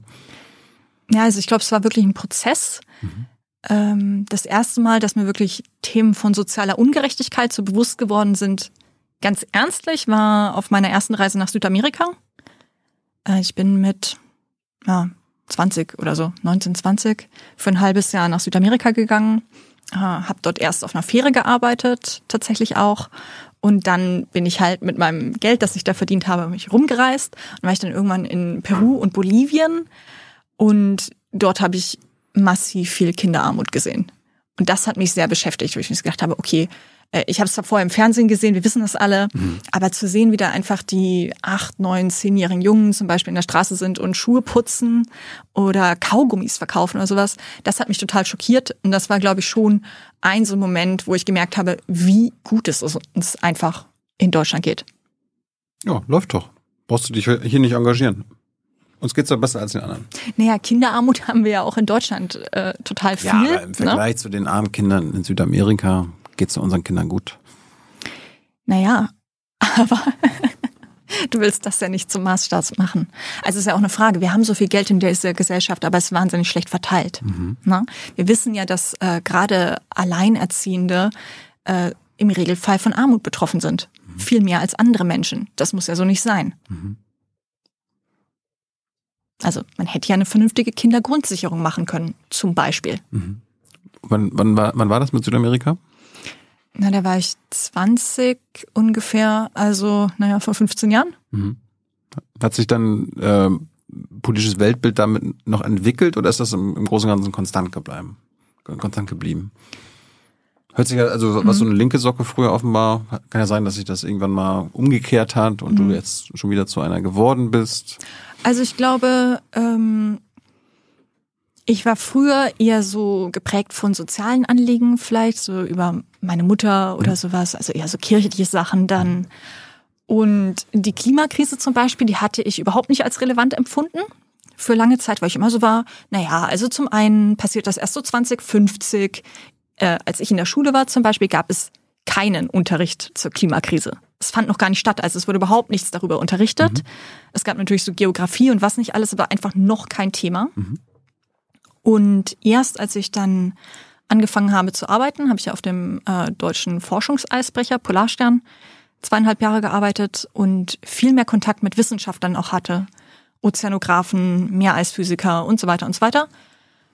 Dann ist mir so aufgefallen, okay, diese Leute sind total schockiert, die machen sich alle Sorgen, die sind Expertinnen dafür teilweise. Dann ist es ja wohl richtig dringend. Und äh, das war so ein zweiter Politisierungsmoment, wo mir erstmal bewusst geworden ist, ach du lieber Himmel, die Klimakrise wird gar nicht von irgendwem gelöst. Die eskaliert immer weiter und alle schauen eigentlich nur zu. Und die ganzen Daten, die wir auf dem Forschungsschiff erheben, die ja total richtig und gut sind, da sagen die Leute, ja, wir schreiben da schöne Journal-Artikel drüber, dann veröffentlichen wir das, machen Berichte und politisch passiert einfach gar nichts seit 20 oder 30 Jahren. Weil das Abschmelzen des Meereises in der Arktis zum Beispiel, das ist ja über sehr lange Zeit auch schon beobachtet worden. Also die Datenlage dazu ist ja vollkommen klar gewesen. Auch schon 2011, als ich dort äh, gearbeitet habe, war es 20, 30 Jahre lang klar. Kannst du Und- dann, ja? Und das war dann wieder so ein Moment, wo ich gedacht habe, warum soll ich denn weiter auf dem Forschungsschiff arbeiten? Da machen wir einfach noch mehr Daten und mit diesen noch mehr Daten machen wir genau weiter gar nichts. Und dann dachte ich, okay, ich muss irgendwie an einen anderen doch, wir, Hebel geben, ran. wir geben das der Politik und die, den Entscheidern und irgendwann werden die das schon realisieren, dass man jetzt mal was ändern muss. Aber so hat es ja bisher überhaupt nicht funktioniert. Ja, aber es wird jetzt irgendwann wird's schon so funktionieren. Man muss schon dran glauben. Ja, man das muss ist, der- dran das ist der glauben. demokratische Prozess. Man muss dran glauben und das funktioniert nur, wenn man nicht weiß, wie viel Lobby-Einfluss, wie viel Geld wieder reinfließt von fossilen Konzernen, von der Automobilindustrie, dass die Gesetzgebung beeinflusst wird. Oder wenn man nicht weiß, wie viel Geld die fossilen Konzerne aufgewendet haben, um ja, Propaganda, Lügen in die Welt zu setzen, da über die Klimawissenschaft. Na? Kannst du dann dein, dein politisches Weltbild mal kurz erklären oder beschreiben, deine Ideologie? Haben wir ja alle. Also ich stelle mir vor, in so einer Vision, Ja. sage ich mal, wer weiß, ob sie jemals zustande kommt, dass wir innerhalb der planetaren Grenzen leben. Also dass wir nicht mehr verbrauchen auf diesem Planeten, als der uns jährlich so wieder regeneriert. Das heißt, es betrifft jetzt nicht nur Energie, sondern auch alle anderen Ressourcen und dass wir das gerecht verteilen würden. Okay. Das fände ich eine gute Idee. Nichts kaputt machen an unseren Ökosystemen und an unseren Lebensgrundlagen und was wir haben, gerecht verteilen. Mit welchen Ideen kommen wir dahin? Naja, also wenn wir jetzt auf EU-Ebene wieder denken, Ich, ich, ich, will ja, ich will ja dein, So. dein Ideen, Meine äh, Ideen. Korsett äh, Ich glaube- verstehen. Ich meine, du bist ja auch Teil der progressiven Internationalen. Mhm. Ihr wollt ja irgendwie, dass der Kapitalismus weltweit aufgehoben wird. fände ich tatsächlich eine gute Idee. Also ähm, ich war am Anfang, als die Progressive Internationale so gelauncht wurde, habe ich mich da stärker engagiert. So nach einem Jahr bin ich dann rausgegangen. Ähm, ich finde das Manifest aber trotzdem noch gut, Warum äh, was wir da haben. Ähm, weil ich persönlich dort nicht so viel mich eingebracht habe. Okay. Äh, Es gab einfach so eine Gruppe von ja, Ratsmitgliedern sozusagen. Und ich dachte dann, naja, ich habe eigentlich gar nicht so viel Zeit, mich einzubringen. Also soll, mache ich sozusagen meinen Platz frei für irgendeine andere Person, die vielleicht mehr damit machen möchte. Hm. Ja, aber ähm, wie gesagt, ihr wollt den, du willst offenbar immer noch den Kapitalismus aufheben. Also ich denke, der Kapitalismus ist ein fundamentales Problem, was wir in dieser Gesellschaft haben, weil halt zum einen Geld immer von armen zu reichen Leuten verteilt. Ne, das, das ist das äh, Resultat äh, davon, dass Konzerne immer weiter wachsen müssen. Und auf der anderen Seite zerstört der Kapitalismus auch unsere Lebensgrundlagen. Es gibt ja diese Geschichte, man könnte den Kapitalismus irgendwie begrünen. Das kann aber nicht funktionieren. Gibt es auch verschiedenste Studien dazu. Grünes Wachstum, genau. Genau, grünes Wachstum kann aber nicht funktionieren. Warum? Und zwar äh, hauptsächlich aufgrund eines Effekts, den man Rebound-Effekt nennt. Also um das mal kurz zu erklären. Ähm, das ist die Idee, dass wenn Sachen effizienter werden, man am Ende weniger verbraucht. Ähm, könnte jetzt zum Beispiel sein, ähm, Holzfäller arbeiten im Wald, noch äh, fällen Bäume per Hand. Es dauert richtig lange. Und wenn man jetzt eine Kettensäge hat, dann geht es total viel schneller. Und das Problem daran ist, dass man nicht sagt, okay, super, Leute, Arbeitszeitverkürzung, jetzt arbeitet ihr alle pro Tag nur noch eine Stunde oder zwei, fertig, wir haben jetzt gutes Auskommen, sondern man sagt, oh super, wir können dann einfach nochmal viel mehr Holz fällen und dann machst du Marketing und verkaufst einfach noch viel mehr Holz, schaffst irgend, überlegst dir, welche Produkte man noch aus Holz machen kann und verkaufst immer mehr und mehr und mehr und am Ende ist der ganze Wald halt weg. Aber wie soll der Kapitalismus denn aufgehoben werden? Also wie, wie, wie soll das praktisch aussehen? Wir können ja nicht einfach von einem Tag auf den anderen ein Gesetz erlassen und sagen, jetzt ist Kapitalismus ist over. Hast du denn eine Idee? Also natürlich kann man das nicht. Ich denke, man kann gerade innerhalb der Institutionen nur mit extrem kleinen Schritten vorangehen. Also Das dauert. das dauert. Äh, Die Zeit haben wir auch gar nicht, wenn wir die ökologischen Probleme anschauen. Den Willen erst recht nicht. Den Willen erst recht nicht. Was ich, was ich spannend fand, war ähm, Chile 2019. Chile ist ein extrem neoliberales Land gewesen oder auch eigentlich immer noch. Sogar Wasser ist dort privatisiert. Äh, ist wirklich in fast keinem anderen Land so. Es gab über Dekaden ähm, eine aufgestaute Wut darüber, wie schlecht und wie ungerecht alles in Chile eigentlich verteilt ist. Es gab immer wieder mal soziale Proteste, aber dann eben 2019 sehr eskaliert an äh, den Ticketpreisen der, der U-Bahn praktisch. Und es gab riesige äh, Proteste. Es gibt 17 Millionen Menschen in Chile und ungefähr zwei Millionen von denen waren auf der Straße. Massive Polizeigewalt, Militäreinsatz auch, auch gegen die Menschen. Und am Ende ähm, ist diese Regierung gestürzt worden. Und selbst dann ähm, kannst du den Kapitalismus weltweit nicht abschaffen. Und selbst dann hast du eine äh, progressive Bewegung, äh, die sich stark für Frauenrechte eingesetzt hat, die es geschafft hat, dass eine neue Verfassung äh, diskutiert wird in einem extrem demokratischen Prozess, wo auch zum ersten Mal es eine Versammlung praktisch gab, die paritätisch besetzt war. Also eine Verfassungsversammlung, die auch geleitet wurde von einer indigenen Mapuche-Frau und ähm, die die alte Verfassung aus der Diktaturzeit abschaffen sollte. Das heißt, der Prozess war extrem demokratisch, hätte vieles verbessert in eine Richtung, die wir vermutlich auch eher sozialdemokratisch nennen würden. Naja, und am Ende, als es dann ein Referendum gab über die Verfassung, zwei Jahre später, ist durch rechte Propaganda ähm, ja, äh, die, der Verfassung nicht zugestimmt worden. Ich meine, Ja. aber alle unsere Strukturen äh, basieren ja auf dieser ökonomischen Idee, dass es, dass wir wachsen müssen. Also unsere Sozialsysteme, andere politische und ähm, strukturelle Sachen. Das heißt ja, wenn du den Kapitalismus überwinden willst, wir müssen weg vom Wachstum. Auf das, jeden Fall. Das, äh, das gefährdet doch dann unsere gesamte Art zu leben und auch die, die Sicherheit, die Menschen haben.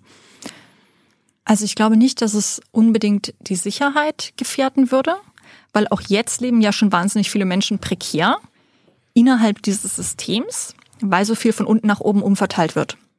Das heißt, das Ganze müsste mit einer ähm, ja, Demokratisierung und Umverteilung von oben nach unten einhergehen.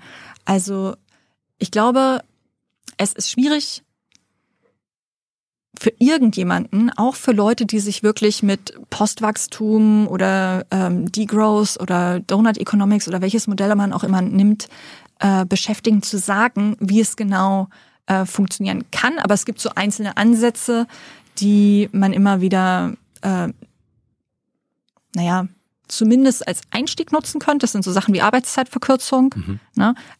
Umgekehrt, sogar die IG Metall will eine Vier-Tage-Woche. Also ist jetzt auch irgendwie gar kein radikaler Ansatz, wenn man sagt, wir müssen Arbeitszeiten verkürzen und schauen, dass die Leute weniger arbeiten, dadurch weniger produzieren. Mhm. Ähm, es gibt Ansätze wie einen Ressourcendeckel. Das heißt, wir haben ja im Prinzip bei CO2 beschlossen, dass wir das deckeln müssen. Also mehr als CO2 als irgendwas dürfen wir nicht verbrauchen und müssen es eigentlich reduzieren. Wir machen das gerade nicht. Aber es ist ja im Prinzip das Pariser Abkommen, dass wir das tun sollten. Wir haben einen CO2-Preis. Da muss man einfach bezahlen fürs Verschmutzen. Aber es gibt halt, wenn du Geld hast, kannst du verschmutzen. Und gleichzeitig, also das ist ein Problem. Ich finde es überhaupt nicht äh, zielführend, Mhm. äh, was mit Carbon Offsets passiert. Und noch schlimmer ist an der Stelle, dass die EU das Gleiche auch noch für Wasserverschmutzung einführen möchte auf dem Finanzmarkt und auch für Biodiversität. Also jetzt haben wir ja Carbon Offsets, kannst du kaufen, äh, wenn du Shell bist und genug Geld hast und sagst, okay, ich mache einfach mal weiter, dann Also drücke ich halt so, Geld dafür so, ab. So eine Waldfläche oder so weiter, ne? Genau, zum Beispiel. Die, ja- die ja eh schon dafür da ist, äh, CO2 zu speichern, aber jetzt kauft sich halt Shell das. Und tut Genau. so, als ob das jetzt noch mehr CO2 speichert. Genau, und es gibt ja auch Berichte, einmal von der EU-Kommission, aber es gab auch eine Recherche von Zeit und zum Beispiel von Guardian, äh, dass 80 bis 90 Prozent dieser Projekte keinen Schutz liefern. Also du zahlst Geld irgendwo hin, aber in 80 bis 90 Prozent der Fälle wird davon eigentlich damit wird nichts erreicht. So, dieser Handel soll ausgeweitet werden auf Biodiversität Gott. und auf Wasserverschmutzung. Das heißt dann übrigens Nutrient Trading. Also du bist die EU-Kommission und sagst, ich möchte Nutrient Trading einführen. Ist, Und alle sagen so, ist das ja, ein Scherz oder? nein, das ist geplant für die nächsten fünf Jahre. Gibt es eine Folge von Last Week Tonight mit John Oliver, der hat das auch mal ähm, erklärt mit Carbon Offsets. Mhm. Ich glaube, äh, die Aussage war, it's a hoax. Ja, es ist total absurd. Also es macht überhaupt keinen Sinn. Ähm, es nützt uns überhaupt gar nichts, um Ressourcen, äh, um, um Emissionen zu reduzieren. Ich glaube, wir brauchen dreimal die Erde, um alle Waldflächen, die quasi durch Carbon Offset ähm, quasi versprochen werden durch die Unternehmen, ähm, ähm, damit, damit das da wäre. Aber wir haben ja nur ein, eine Erde mit all den Bäumen und so weiter. Ja, und du hast ja auch, ähm, wenn du auf den Naturschutz guckst, so Ausgleichsflächen sind so ein ähnliches System. Also du möchtest was bauen, zum Beispiel eine A49 durch Hessen. Na? Durch einen alten Wald, da sind Bäume, die sind 200 Jahre alt. Sagst du, okay, dann mache ich jetzt eine Naturschutz-Ausgleichsfläche und pflanze neue Eichen an. Aber die sind halt nicht 200 Jahre alt. Na? Also das macht überhaupt keinen Sinn. Wenn es jetzt um Aber hört sich den, gut an. ja, erstmal sagst du, es ist das Gleiche. Ja, ich habe doch was gemacht, Ausgleichsfläche. Und meine Ausgleichsfläche ist vielleicht noch zehnmal so groß, aber bringt ja gar nichts den Insekten, die einen 200 Jahre alten Baum brauchen oder sowas. Ne? Und was jetzt noch schlimmer ist, auf EU-Ebene, Ja, wir, wir haben halt 200 einjährige alte, ein, ein, 200 einjährige Bäume. Das ist die Logik wahrscheinlich dann. Vielleicht, vielleicht ist das die Logik, aber in der Ökologie macht es halt keinen Sinn. Und das ist halt das Problem. Wir rechnen uns alles schön, wir rechnen, irgendwas wird zusammen, aber die Ökologie funktioniert so nicht. Wir haben einfach physikalische Grenzen, was den Klimawandel angeht. Und ökologisch äh, bringt es uns auch nichts, wenn es auf dem Papier einfach stimmt. Na, und wenn du jetzt äh, ja nochmal schaust, was geplant ist für diesen Biodiversitätshandel, dann kann es im schlimmsten Fall so sein, dass irgendjemand jetzt, sagen wir mal, in Deutschland was bauen will. Dort gibt es ein paar Fledermäuse. Dann wird evaluiert, wie viel die angeblich wert sind. Ja, auch das ist so ein Berechnungsprozess, wo man sehr, sehr, sehr, sehr viele Fragen stellen kann, wie man das berechnet. Und dann sagt man, es kostet so und so viel. Dann kaufst du ein Zertifikat und dann kann theoretisch damit jemand mit diesem Geld in Spanien äh, ein Flamingo-Habitat wiederherstellen. Das ist auch so purer Neoliberalismus, also alles. Ja, so äh, funktioniert die EU. Achso. Und, und das ist, was mich daran so aufregt und warum ich denke, dass es auch Sinn macht, und darum ein bisschen da mehr darüber, mehr darüber zu erzählen, wie absurd und bescheuert das alles ist. Weil das viele Leute ja nicht wissen. Und dann kann sich auch niemand dazu äh, engagieren, gesellschaftlich. Jetzt werden aber viele sagen, auch bestimmt im Chat, äh, ja, Kapitalismus haben wir in Deutschland ja gar nicht. Carola, wir haben ja eine soziale Marktwirtschaft. Er- Erzähl keinen Scheiß. Das ist ja einfach nur ein schönerer Name für ein System. Bist du gegen Marktwirtschaft oder was? Ich bin gegen grenzenloses Wachstum, weil es auf einem endlichen Planeten nicht möglich ist. Wir zerstören unsere Lebensgrundlagen. Ja, und du behauptest, dass das nicht, dass das, äh, dass das nicht auch so geht. Da gibt ja die Ökonomen, ich habe viele Ökonominnen hier gehabt, auch hochrangige, die widersprechen dir und mir da. Und sagen, das ist das einzige System, was Sinn macht. Oder willst du Kommunismus haben? Das wird ja auch mal so hingestellt, als wären das die zwei Alternativen. Wer kennst du eine bessere? Ich denke, es gibt Postwachstumswissenschaftlerinnen, die definitiv bessere Alternativen kennen als diese zwei Systeme. Auch der Kommunismus hat ja massiv Natur zerstört. Na, auch der war ja wachstumsbasiert, so gesehen. Ähm, wobei ich spannend finde, dass die besten Naturschutzgebiete und die als Netzwerk am besten funktionieren, in der Sowjetunion entstanden sind. Echt? Ja. Warum? Also ähm, ja, es gibt dazu eine Geschichte, einfach, dass es einen Wissenschaftler gab, der hat gesagt hat, ähm, schon zur Zeit von Lenin irgendwann, naja, jetzt haben wir diese krasse Industrialisierung und es wäre eigentlich wissenschaftlich spannend zu wissen, was mit was das mit der Umwelt macht. Das heißt, wir sollten ein äh, System einrichten von Schutzgebieten, in denen wir industriell einfach gar nichts machen. Und dann haben wir Vergleichsflächen, wissenschaftliche, mit dem ganzen Rest, wo Industrie ist. Und davon hat er Lenin tatsächlich überzeugen können. Und sie haben damals dann riesige Naturschutzgebiete eingerichtet, äh, die heißen Sapovetniks und sind auf der höchsten Schutzstufe von dem, was es international heute gibt. Ähm, das heißt, sie sind eigentlich höher als Biosphärenreservate. Und ähm, das war damals eigentlich ähm, das erste große Schutzgebietsnetz. Gibt es das immer noch? Äh, teilweise ja. Also unter Stalin sind die massiv reduziert worden. Die Hälfte von denen ist aufgelöst worden und dann irgendwann in ja ab den 90ern äh, sind sie wieder erweitert worden. Aber tatsächlich gibt es die noch und das ist interessant, weil das praktisch ähm, Schutzgebiete sind, die niemals industriell genutzt wurden. Darf man auch nicht. Und ähm, in ja, in, die eigentlich geschaffen sind zum Zweck der wissenschaftlichen Forschung. Vorbild Russland, das wird das hier noch mal sagen. Ähm, wie stehst du zu Milliardären? Äh, Bernie Sanders hat hier vor, vor kurzem gesessen und meinte so, die sollen gar nicht existieren. Ja, genau. Und du weißt ja, man sollte die alle aufessen. Wirklich? naja. Natürlich nicht wirklich. ich, bin ne? gegen, ich bin gegen Kannibalismus. Ja, muss ich jetzt vielleicht auch noch dazu Carola sagen. Rakete offenbar nicht. Sollte ich jetzt vielleicht auch noch dazu sagen. Natürlich war es ein Scherz. Aber es ist natürlich schon spannend, ob man wirklich mal eine Vermögensobergrenze einführen könnte. Das wäre jetzt meine Frage gewesen. Also ich fänd's gut. Also man könnte ja einfach sagen, ähm, Das verstößt aber gegen unsere freiheitliche Grundordnung. Das weißt du. es würde vielen Leuten mehr Freiheit geben, oder? Weil dann könnten wir das Geld umverteilen. Ja, das, äh, Eigentum ist, äh, ist Teil unserer freiheitlichen Grundordnung. Und das bedeutet auch kein Vermögensmaximum. Naja, trotzdem könnten wir darüber ja neu verhandeln. Das stimmt. Wie, wie, wie hoch sollte das sein? Also ich denke, wir 900 könnten, Millionen Euro?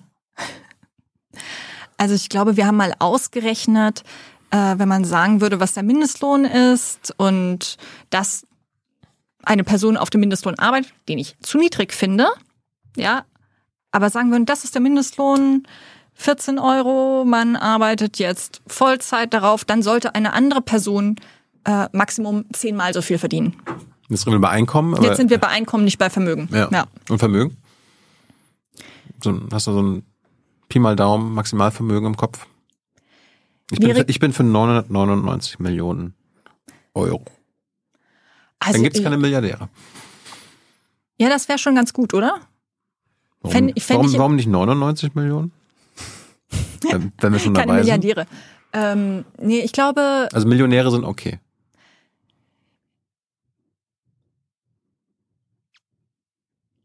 ich finde es eine schwierige Debatte. Aber ähm, einfach der Fakt, dass Menschen, die so viel Geld haben, Mhm.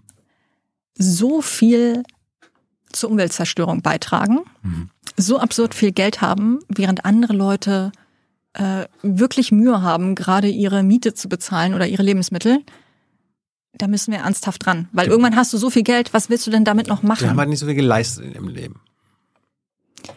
Naja, aber der Tag hat 24 Stunden, also es ist ja schon irgendwie klar, dass die Leute nicht das Tausendfache leisten können in der gleichen Zeit.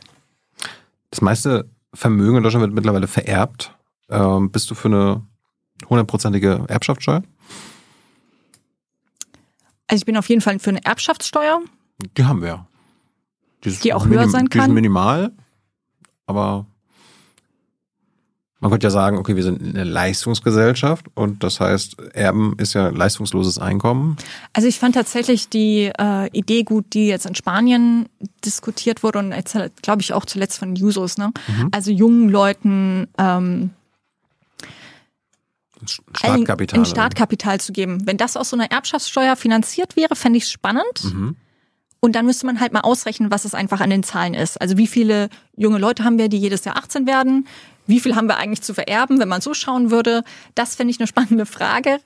Äh, dann könnte man das mal ausrechnen, dann könnte man das mal ein bisschen konkreter machen. Gut, äh, zurück zu dir. Ich habe jetzt aufgeschrieben, du bist ein, eigentlich so eine Öko-Antikapitalistin. Kommt das hin? Ja klar, ich habe neulich auf der ähm, äh, auf der Rede bei dem Landesparteitag in Sachsen habe ich Ökosozialismus gesagt, aber es ist ungefähr das Gleiche. Genau. Ähm, du hast schon gesagt, du hast Seefahrt studiert. Das heißt, normal, also wissenschaftlich heißt das Nautik. Genau, das heißt Nautik. Wie bist du, wie bist du überhaupt, ich meine, Abi hast du gemacht, 2,7? Wie bist du überhaupt auf die Idee gekommen? Ich wusste nicht so richtig, was ich tun soll. Und dann kommst du auf die Seefahrt? Und ich dachte, ich muss wirklich ganz weit weg von hier. Äh, Dann hättest du aber so ein Au-pair-Jahr gemacht in Australien oder ja, also es hat wärst du schon, Bundeswehr gegangen. Oder du? Naja, ähm, also in meiner Familie war es schon ein bisschen so, okay, man muss irgendwas studieren oder machen, wo man am besten nachher Ingenieur wird, weil dann hat man immer einen Job in Deutschland. Ist ja auch so ein bisschen so ein Klischee. Ähm, auf jeden Fall äh, ist das eine gute Sache. Das wurde dann mir und meiner Schwester auch immer so erzählt. Und so, ähm, äh, so habe ich mir ja dann auch irgendwie reinreden lassen. Außerdem gab es Sachen, von denen ich wusste, dass ich die ganz sicher nicht machen will. Zum Beispiel im Büro arbeiten. Ich wusste, ich will auf gar keinen Fall im Büro arbeiten. Äh, am Ende habe ich festgestellt, ein Schiff hat im Prinzip auch einfach ein fahrendes Büro mit mehr Fenstern, aber es ist irgendwie auch ein Büro. Horror. Ähm, dann bewegt es sich noch, ne? Und wenn dann das Wetter schlecht ist, dann fällt alles immer runter und du kannst alles aufheben. Aber naja, ähm, Aber du hättest auch Medizin studieren können oder so weiter. Oder nee, äh, nee, zu viele Menschen. Ich war, ich war so der Meinung, ich möchte gerne. Also du warst ein misanthropischer Gamer. Auf jeden Fall. Ich bin auch heute noch sehr gerne alleine unterwegs. Also es gibt so Phasen, wo ich mich freue, andere Leute zu treffen. Und dann kannst du mich auch sehr gerne ähm, eine Woche mit meinem Rucksack und meinem Kajak irgendwo äh, alleine lassen. Okay. Wie bist du denn auf Seefahrt gekommen? Also gab es irgendwie eine Inspiration? Hat dir, hat dir irgendeinen Tipp gegeben oder hast du das einfach da im äh, Unispiegel gefunden? Es war so ein bisschen zufällig tatsächlich. Also es gab damals relativ viele Berichte darüber, dass in der Seefahrt Leute fehlen und ich hatte gar keine so Vorstellung, muss mich für irgendwas entscheiden. Ich war so, ach ja, hier kann man dann irgendwie weit wegfahren und man kann technisch arbeiten und man hat viel Verantwortung, lernt da ganz unterschiedliche Sachen im Studium. Hab ich so gedacht, okay, ja, dann ich muss irgendwas entscheiden, mach ich das mal. Wie haben deine Eltern reagiert? Ähm, ich glaube mit Überraschung zu einem großen Teil, weil die vielleicht eher gedacht haben, dass ich jetzt vielleicht doch eher so Geschichte studiere Informatik. oder ja, das eher nicht vielleicht. Ähm, ja, ich glaube, die haben mit Überraschung äh, reagiert, aber ich glaube, die waren eh froh, dass ich dann nochmal mein Abitur zu Ende gemacht habe, weil ich hätte das beinahe abgebrochen vorher schon. Also ich hatte dann schon irgendwann echt keinen Bock mehr auf Schule und ich glaube, die waren einfach nur froh, dass ich noch irgendwie mein Abitur gemacht habe. Hi, Tyler hier, Producer von Jung und Naiv. Ohne euch gibt's uns nicht. Jeder Euro zählt und ab 20 landet ihr als Produzenten im Abspann auf YouTube. Weiter geht's. Und hast du es gewusst, als du dich irgendwie versucht, äh, wahrscheinlich beworben hast an der Uni, dass das erste halbe Jahr dann auf dem auf See sein würde? Ja, ich fand das total gut. Ich war so, hurra, ich kann endlich weg von hier. Und ich habe dann erst später gelernt, dass äh, total viele Leute zur See fahren, die eigentlich weg wollten. Also es ist so klassisch, ne, man kennt das auch aus so Abenteuerbüchern und was auch immer. Irgendjemand äh, läuft von zu Hause weg und fährt zur See und ich war auch so, ich habe einfach gar keinen Nerv mehr jetzt auf dieses Dorf hier und das alles. Ähm, ja, man hätte jetzt auch in die Großstadt ziehen können, aber Großstadt finde ich auch richtig doof. Oder zur Marine gehen können. Ja, Mhm. also ähm, ich hatte tatsächlich einen Ausbilder äh, auf dem Forschungsschiff dann, der aus der Marine kam, der hatte ungefähr das gemacht. Also auch wirklich so, ich, ich, ich muss weg aus Bayern, jetzt gehe ich zur Marine. Auch ein bisschen seltsam. Aber es gibt wirklich noch, ähm, glaube ich, viele Leute, die zur Seefahrt gehen, einfach ähm, aus Unkenntnis darüber, wie der Arbeitsalltag eigentlich ist und was es bedeutet. Sondern es ist viel mit so einer Idee verbunden, die weniger mit der Realität zu tun hat. Erklär's uns. Also die Realität auf See ist ähm, meistens super langweilig, hat ähm, ganz, ganz viel Routine.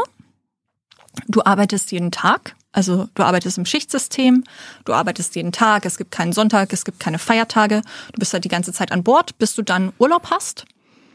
Ähm, dann hast du im Regelfall eine sehr starke Hierarchie dort, also wie die Arbeit organisiert ist, eher hierarchisches System. Deswegen ähm, wurde mir tatsächlich an der Fachhochschule auch erzählt, dass ähm, ja, es eine sogenannte totale Institution ist, also ähnlich wie eine Kaserne oder ähnlich wie auch eine Psychiatrie, wo eine Gruppe von Leuten auf ganz, ganz kleinem Raum ist, es starke Hierarchien gibt und keiner raus kann. Uh.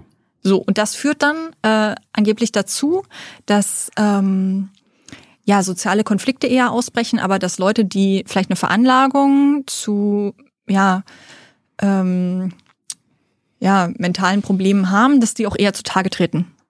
Also zum Beispiel Leute, die eine Veranlagung zu Depressionen haben oder so, bekommen das dann auch eher in diesem Setting. Ne? Und ähm, dann hast du halt andere Faktoren im Regelfall wie schlechten Schlaf, hauptsächlich durch Sachen wie ähm, Schiffsbewegung, Vibration, äh, Lautstärke, ne? Äh, die du einfach permanent hast, Lüftungssysteme die ganze Zeit. Du hast eine sehr kleine Gruppe von Leuten auf normalen Handelsschiff, vielleicht so 15 bis 20 heutzutage. Äh, wenn du dich mit deinen Kollegen nicht gut verstehst, hast du nicht so viele, also kannst ja nirgendwo hin, dann hattest du damals kein Internet.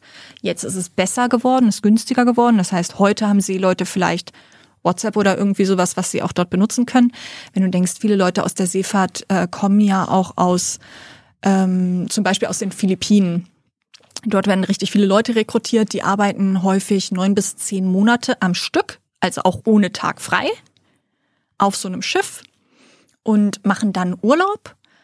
Und das ist einfach wahnsinnig belastend. Das heißt, ich würde sagen, so der psychische Gesundheitszustand der Leute in der Seefahrt ist generell total schlecht.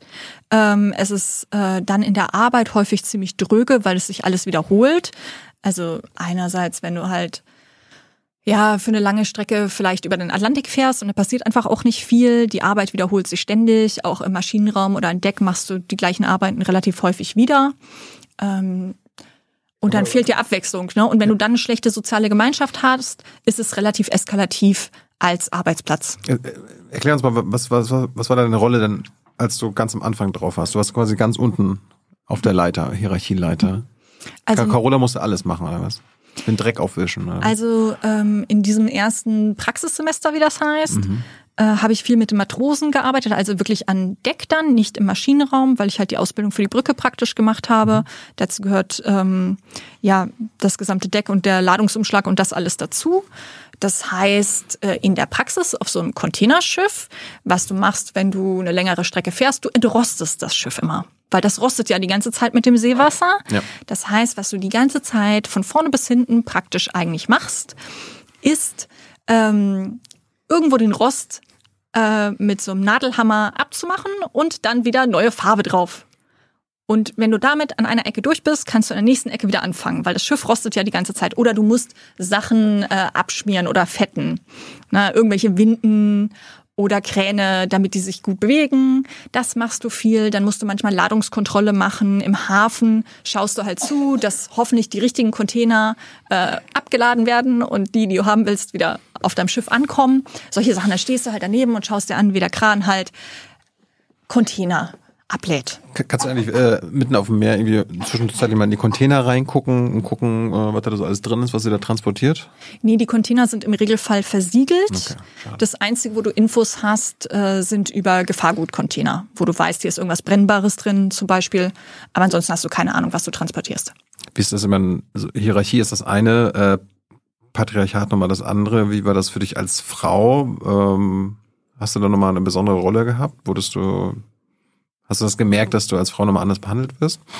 Also klar, es gibt einen gewissen strukturellen Sexismus an Bord. Ich glaube, auf meinem ersten Schiff hatte ich auch Glück, weil dort noch eine Schiffsmechanikerin da war. Also eine Person, die gerade die ja, Facharbeiter fertig war. Ähm, damit war ich nicht die einzige Frau. Du bist ja häufig sonst auch die einzige Frau auf so einem Schiff.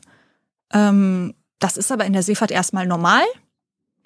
Also es ist, wenn man sich jetzt das normal in der Gesellschaft vorstellt, wäre das hast richtig lauter Männer, komisch. Du hast halt lauter Also- Männer um dich herum. Ja, ne? also ich glaube, es ist für viele Leute nicht vorstellbar. Einsame Aber Männer. stell dir mal vor, das ist normal in der Seefahrt, dass du, was weiß ich, vier bis sechs Monate auf dem Schiff bist und du wärst jetzt zum Beispiel der einzige Mann und da sind nur noch 20 Frauen. Das Hm. wäre halt irgendwie ein bisschen komisch oder anders als normalerweise in deinem Leben oder umgekehrt dann halt in meinem Leben. Ne? Mhm. Ähm, aber man gewöhnt sich daran, also es ist auch einfach so. Aber natürlich bist du an gewissen Stellen nicht Teil dieser Gruppe. Und es ist, ähm, ja, es ist äh, natürlich an manchen Stellen schwieriger. Und die Frage ist dann halt wieder, wie kriegst du eigentlich mehr Frauen in Männerberufe, ne? Aber wenn es immer nur eine ist und die geht dann, weil sie genervt ist und dann kommt die nächste Person nach, dann werden es halt auch nicht mehr. Wo ging's denn hin? Äh, die ersten sechs Monate. Jetzt, du, du wolltest ja weg. Wo ging's denn hin?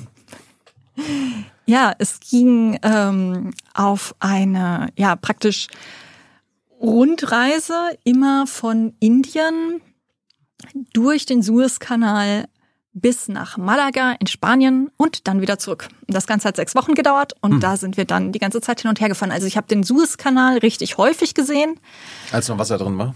als noch Wasser drin war, genau. Und ähm, ja, da durfte ich dann, glaube ich, auch zum ersten Mal irgendwie dieses große Containerschiff steuern. Aber das, äh, das war aufregend, weil so breit ist der Suezkanal dann auch nicht. Ähm, man soll ja nicht dagegen fahren, ne? Ja, habe ich gehört. Ja, ich auch. Das Studium an sich, äh, wie kann man sich das vorstellen? Man gibt jetzt vielleicht einige, die du jetzt spontan für begeistert hast, die jetzt gerade zugucken und sagen, ey, Nautik, äh, das wäre doch was für mich. Äh, Was lernt man dann in der Theorie? Also ich weiß nicht, ob man Leute dazu begeistern sollte, weil wie gesagt, das ist Wir ja brauchen ja offenbar Leute.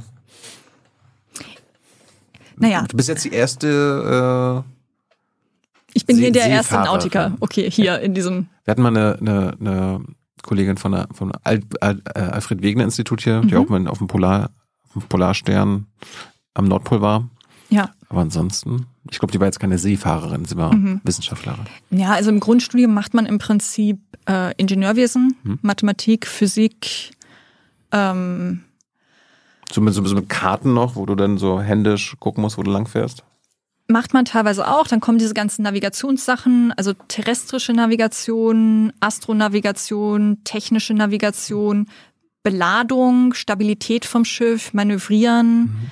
Also am Anfang, du musst noch ähm, Stabilitätssachen per Hand ausrechnen. Also du kriegst dann so Aufgaben wie hier hast du irgendein beispielhaftes Schiff und jetzt sollst du da irgendwas draufladen, das wiegt so und so viel Tonnen, wo musst du es hinstellen, wie musst du das festmachen, welche Kräfte wirken darauf, ähm, was für Material musst du benutzen, damit es sich dann am Ende nicht bewegt. Wie musst du dein Schiff beladen, damit es nicht durchbricht? Habe ich auch mal ein bisschen für ein theoretisches Problem gehalten, bis jetzt irgendwie vor sechs Wochen ja mal ein Schiff irgendwo durchgebrochen ist, im ja. Norden Hamm oder so. Aha.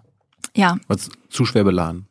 nee, also scheinbar nicht. Ich bin sehr gespannt auf den Unfallbericht. Tatsächlich, das sind dann so die kleinen Details, die mich dann noch mit der, wo ich dann so denke, ah, da, es interessiert mich einfach schon. Das Schiff ist beladen worden, war zu drei Vierteln voll und ist dann einfach auseinandergebrochen im Hafen. Glücklicherweise ist den zwei Leuten, die drauf waren, nichts passiert. War ein 90 Meter langes Schiff, Binnenschiff. Weg war's. Hat man dir irgendwann gesagt, dass du Talent hast für die, für die Seefahrt? Nee, ich hatte kein Talent. Aber du bist ja am Ende eine Kapitänin geworden, du warst in der Antarktis. Ähm, also ich habe es dann so weitergemacht. Ich wollte, es hätte es doch beinahe abgebrochen. Es hat mir überhaupt keinen Spaß gemacht. Ich fand es furchtbar. Ach so. Ja, Aber? äh, deswegen, ja, mache ich es ja auch jetzt nicht mehr. Ein guter Freund hat mich überredet, weiterzumachen. Der hatte mal sein Studium abgebrochen, ganz andere Sache. War aber so, naja, wenn du es einfach findest, du weißt ja, wie viele Probleme ich habe, hier ohne Studienabschluss.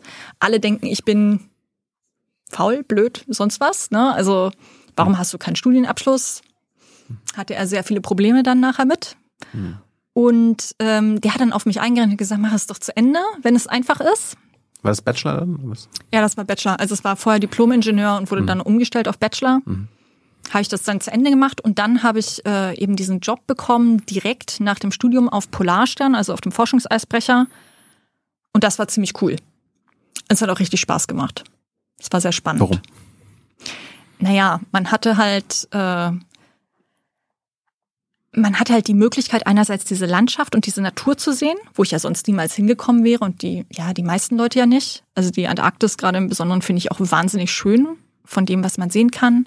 Es war super interessant. Polarstern hat vielleicht äh, 45 Leute Besatzung und dann ungefähr nochmal so 50 Wissenschaftler dabei. Das heißt, es gibt richtig viele Leute, mit denen man reden kann und sich unterhalten kann im äh, Verhältnis zu dem normalen Schiff auch.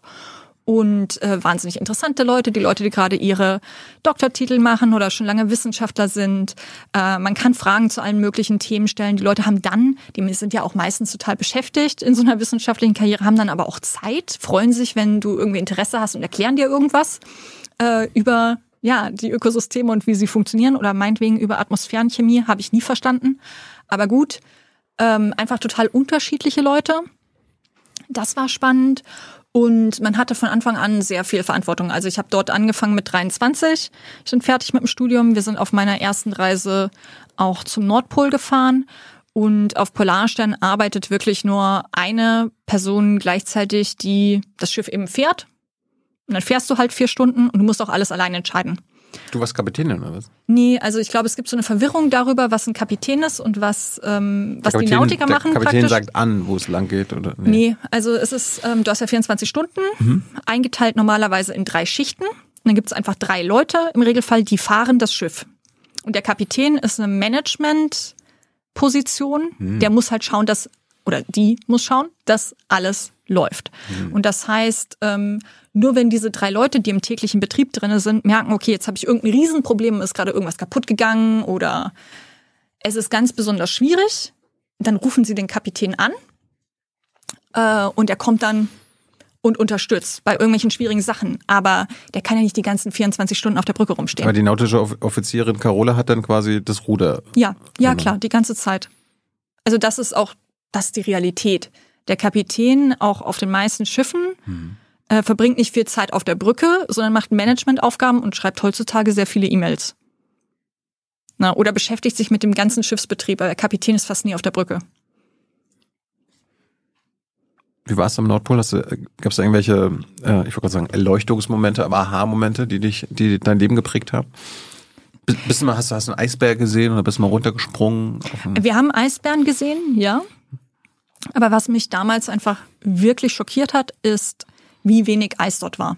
Ich hatte mir immer so vorgestellt, dass es einfach richtig schwierig sein würde, zum Nordpol überhaupt hinzukommen, weil das Eis sehr dick ist, über mehrere Jahre ähm, immer dicker geworden und gefroren. Und äh, das war 2011. Schon damals war es dann praktisch so, dass wir fast nur Eis hatten, was vom letzten Winter war. Also einjähriges Eis, das ist relativ dünn, kannst du auch schnell durchfahren. Und äh, das hat mich total überrascht. Also ich hatte mir einfach vorgestellt, dass zumindest in der zentralen Arktis das Eis noch richtig dick ist. Und dann habe ich da mit den äh, Meereisphysikern drüber geredet. Da war auch noch eine Ozeanografin, war die ähm, hatte die Forschungsleitung, die war so 60 oder so. Und haben mir gesagt, ja, ja, ähm, seit 20, 30 Jahren berichten wir das halt alles. Und es wird immer dünner und es wird immer schrecklicher. Und es wird möglicherweise bald kein mehrjähriges Eis in der Arktis mehr geben. Jetzt gibt es ja auch so die Diskussion, wann wird die Arktis äh, im Sommer eisfrei? Das wäre, oder es könnte vielleicht schon Ende dieses Jahrzehnts sein, aber vermutlich spätestens in den 30ern. Und das könnte dann eben zur Folge haben, dass durch diesen Albedo-Effekt, also dadurch, dass das Meer an sich halt dunkler ist als das Eis, wenn es drauf liegt, es dann zu einem Rückkopplungseffekt kommt und die Region sich noch schneller erhitzt. Und was jetzt auch schon passiert ist, das Eis ist dünner, ähm, ja, die, die Temperatur der arktischen See ist im Regelfall jetzt im September immer viel höher als in den vergangenen Dekaden. Das heißt, das Meereis bildet sich auch viel später. Ja, Das heißt, bis der Gefrierpunkt erstmal erreicht ist und das Eis sich bildet, ist es immer später im Jahr. Also der Schwund des arktischen Meereises ist katastrophal. Ist das nicht so, äh, im Winter ist es dann, ich weiß nicht, wann ihr da wart, ist es im Winter nicht irgendwie die ganze Zeit duster? Ja, also die, Oder war der im Sommer da, wo alles hell war? ne?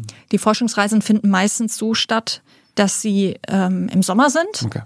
Das heißt, das Schiff fährt vielleicht so im Juni irgendwie in die Arktis hoch und dann September, Oktober wieder zurück nach Bremerhaven und danach in die Antarktis, dann eben auch so, dass dort Licht ist. Ähm, allerdings so in der Herbstzeit wird es dann manchmal schon dunkel und ich habe eine, meine letzte Reise auf Polarstern tatsächlich gemacht bei einem Winterexperiment äh, in der Antarktis. Das war dann Juni bis August, halt Südhalbkugel.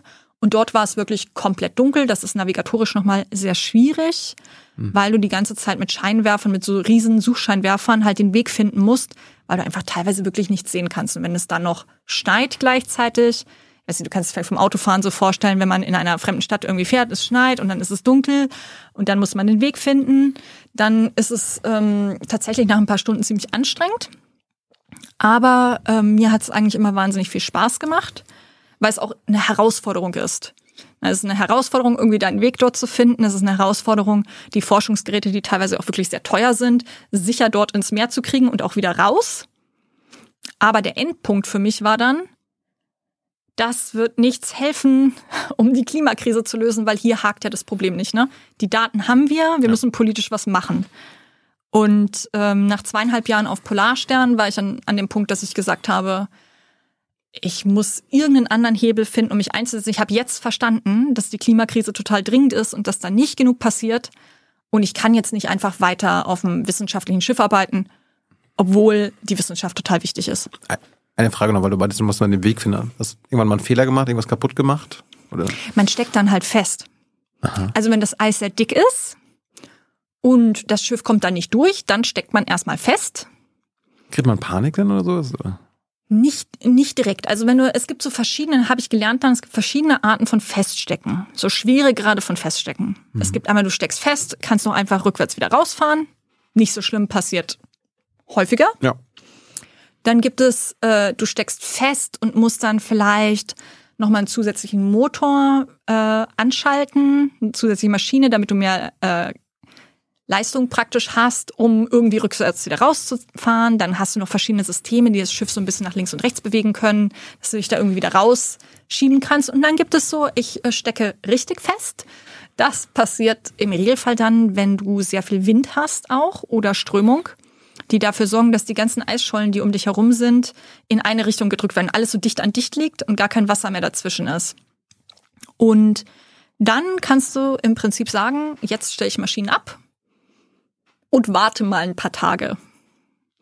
Und wenn sich dann die Windrichtung ändert, äh, dann schiebt das Eis sich wieder auseinander, dann kannst du weiterfahren. Wie lange musstest du mal warten? Äh, das längste, was wir gewartet haben, war, glaube ich, mal drei Tage. Aber ich hatte halt ältere Kollegen, die haben mir so Bilder gezeigt, haben erzählt, dass sie mal irgendwie drei Wochen festgesteckt haben, so im Herbst. Und dann haben sie natürlich schon Sorge bekommen, dass sie wirklich den ganzen Winter feststecken. Ähm, Ja, irgendwann geht das Essen aus, oder? ja, irgendwann kommst du dann an den Punkt, wo du denkst, du musst vielleicht ein paar Leute irgendwie runter evakuieren. Ähm, also vielleicht von einem anderen Schiff nochmal mit dem Heli hinfliegen oder was auch immer. Äh, ich glaube, die Schiffe haben Notversorgung im Prinzip. Aber überwintern will eigentlich jetzt niemand. Also nicht, wenn du zwei Monate Reise geplant hast, möchtest du eigentlich nach Hause. Wie oft warst du am Ende? In der Arktis und Antarktis?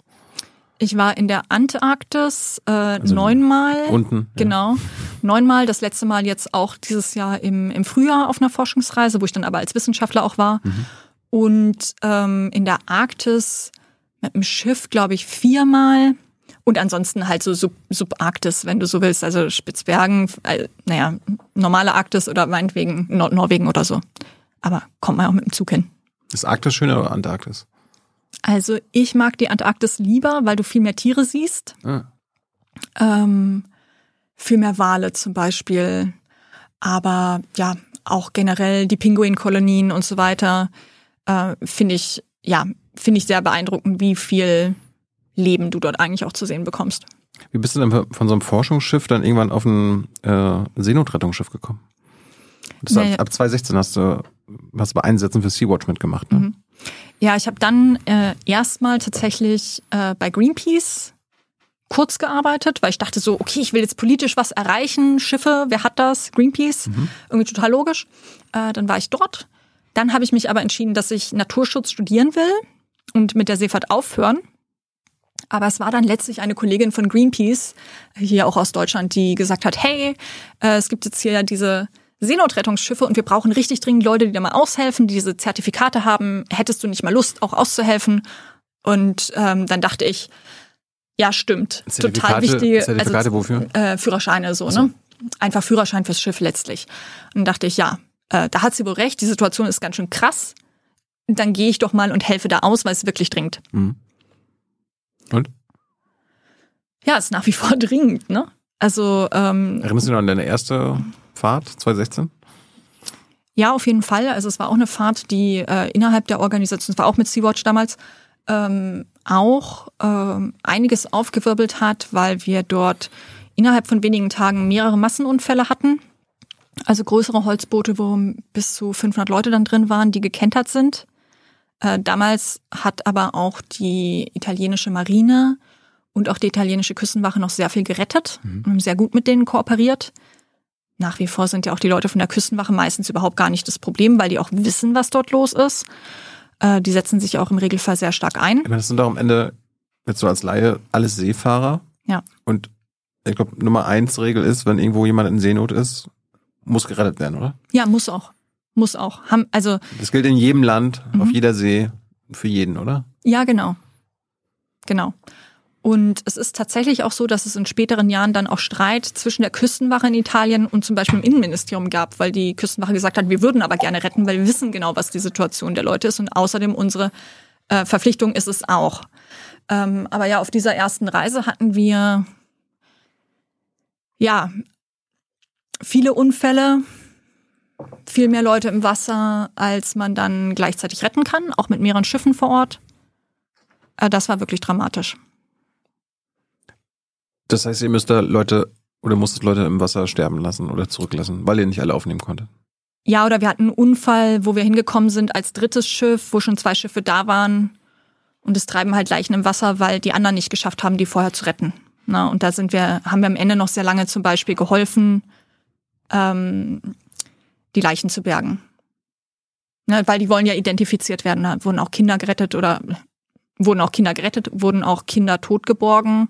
Gibt so ein Foto von, ähm, von einem Säugling, der ungefähr so sechs Monate alt ist und da tot aus dem Wasser genommen wurde. Aber gab es so Situationen, wo ihr nicht alle aufnehmen konntet und tatsächlich Leute dann zurücklassen musstet im Wasser, die noch nicht tot waren? Nee, Okay. nee, das kommt eigentlich gar nicht vor. Also es ist eher dann ähm, Also ihr versucht alle, alle dann auf dem Boot auf zu jeden bekommen. Fall. Du versuchst alle auf das Schiff zu bekommen, die du finden kannst. Wenn viele Leute ins Wasser fallen, passiert es halt auch, dass sie vertreiben. Also dass du sie nachher nicht mehr alle findest. Hm. Und natürlich ähm, sind die Leute eh alle total geschwächt, ähm, können sich meistens nicht so lange schwimmend im, im Wasser am Leben halten.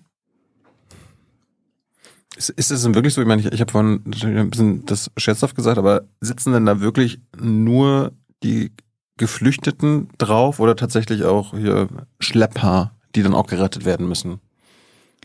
Äh, oder kann ma- man das überhaupt unterscheiden? Oder? Meiner Erfahrung nach nicht. Also ähm, meiner Erfahrung nach ist es so, dass die Leute, was jetzt die nordafrikanische Küste angeht, ähm, die Geflüchteten auf das Boot setzen, irgendeinem erklären, hier ist vielleicht ein Kompass, die Richtung da, was man äh, angeblich von der Küste dort aus sehen kann, ist eine der großen Ölplattformen, ähm, weil die so ein permanentes Feuer praktisch brennen, haben wir gesagt, das ist die Richtung, da, fährst, da fahrt ihr hin. Hier ist noch so ein bisschen Benzin, meistens reicht es gar nicht, um wirklich anzukommen. Äh, und dann, äh, ja, fahren die Leute los. Na? Aber in dem Wissen, dass sie auch dort nicht bleiben können. Also- wann ist wann ist man denn in so einem Boot in Seenot? Einfach nur, wenn das Benzin ausgegangen ist oder wa- was, was heißt Seenot konkret? Wenn die wenn die gekentert worden sind, weißt du was ich meine? Ähm, also nach der technischen Definition ist man in Seenot, wenn es ähm, keine Sicherheit darüber gibt, dass das Schiff den Hafen erreichen kann. Also mit anderen Worten, ähm, wenn es zum Beispiel, wenn es keine Rettungsmittel an Bord gibt. Diese, diese Boote haben nie Rettungsmittel an Bord, also keine Rettungswesten oder irgendwie sowas, ne? Wenn es nicht genügend Treibstoff gibt. Die Menschen haben noch nicht mal Rettungswesten. Die haben nie Rettungswesten, fast nie. Also die Leute, die aus Libyen kommen, haben fast nie Rettungswesten. Die sitzen einfach da drin, die sitzen ja auch, wenn du mal solche Fotos gesehen hast, häufig äh, auf den Schläuchen, auf den Seiten vom Schlauchboot so drauf, so halb sitzend. Und dann teilweise, wenn das Wetter schlecht wird und du mehr Wellen hast, wenn die Leute müde werden, viele sind ja eh krank oder geschwächt, da fallen halt auch Leute runter. Die sind dann weg, die sterben. Na? Also das ist eine extrem unsichere Reise, die niemand machen würde, wenn er das nicht müsste.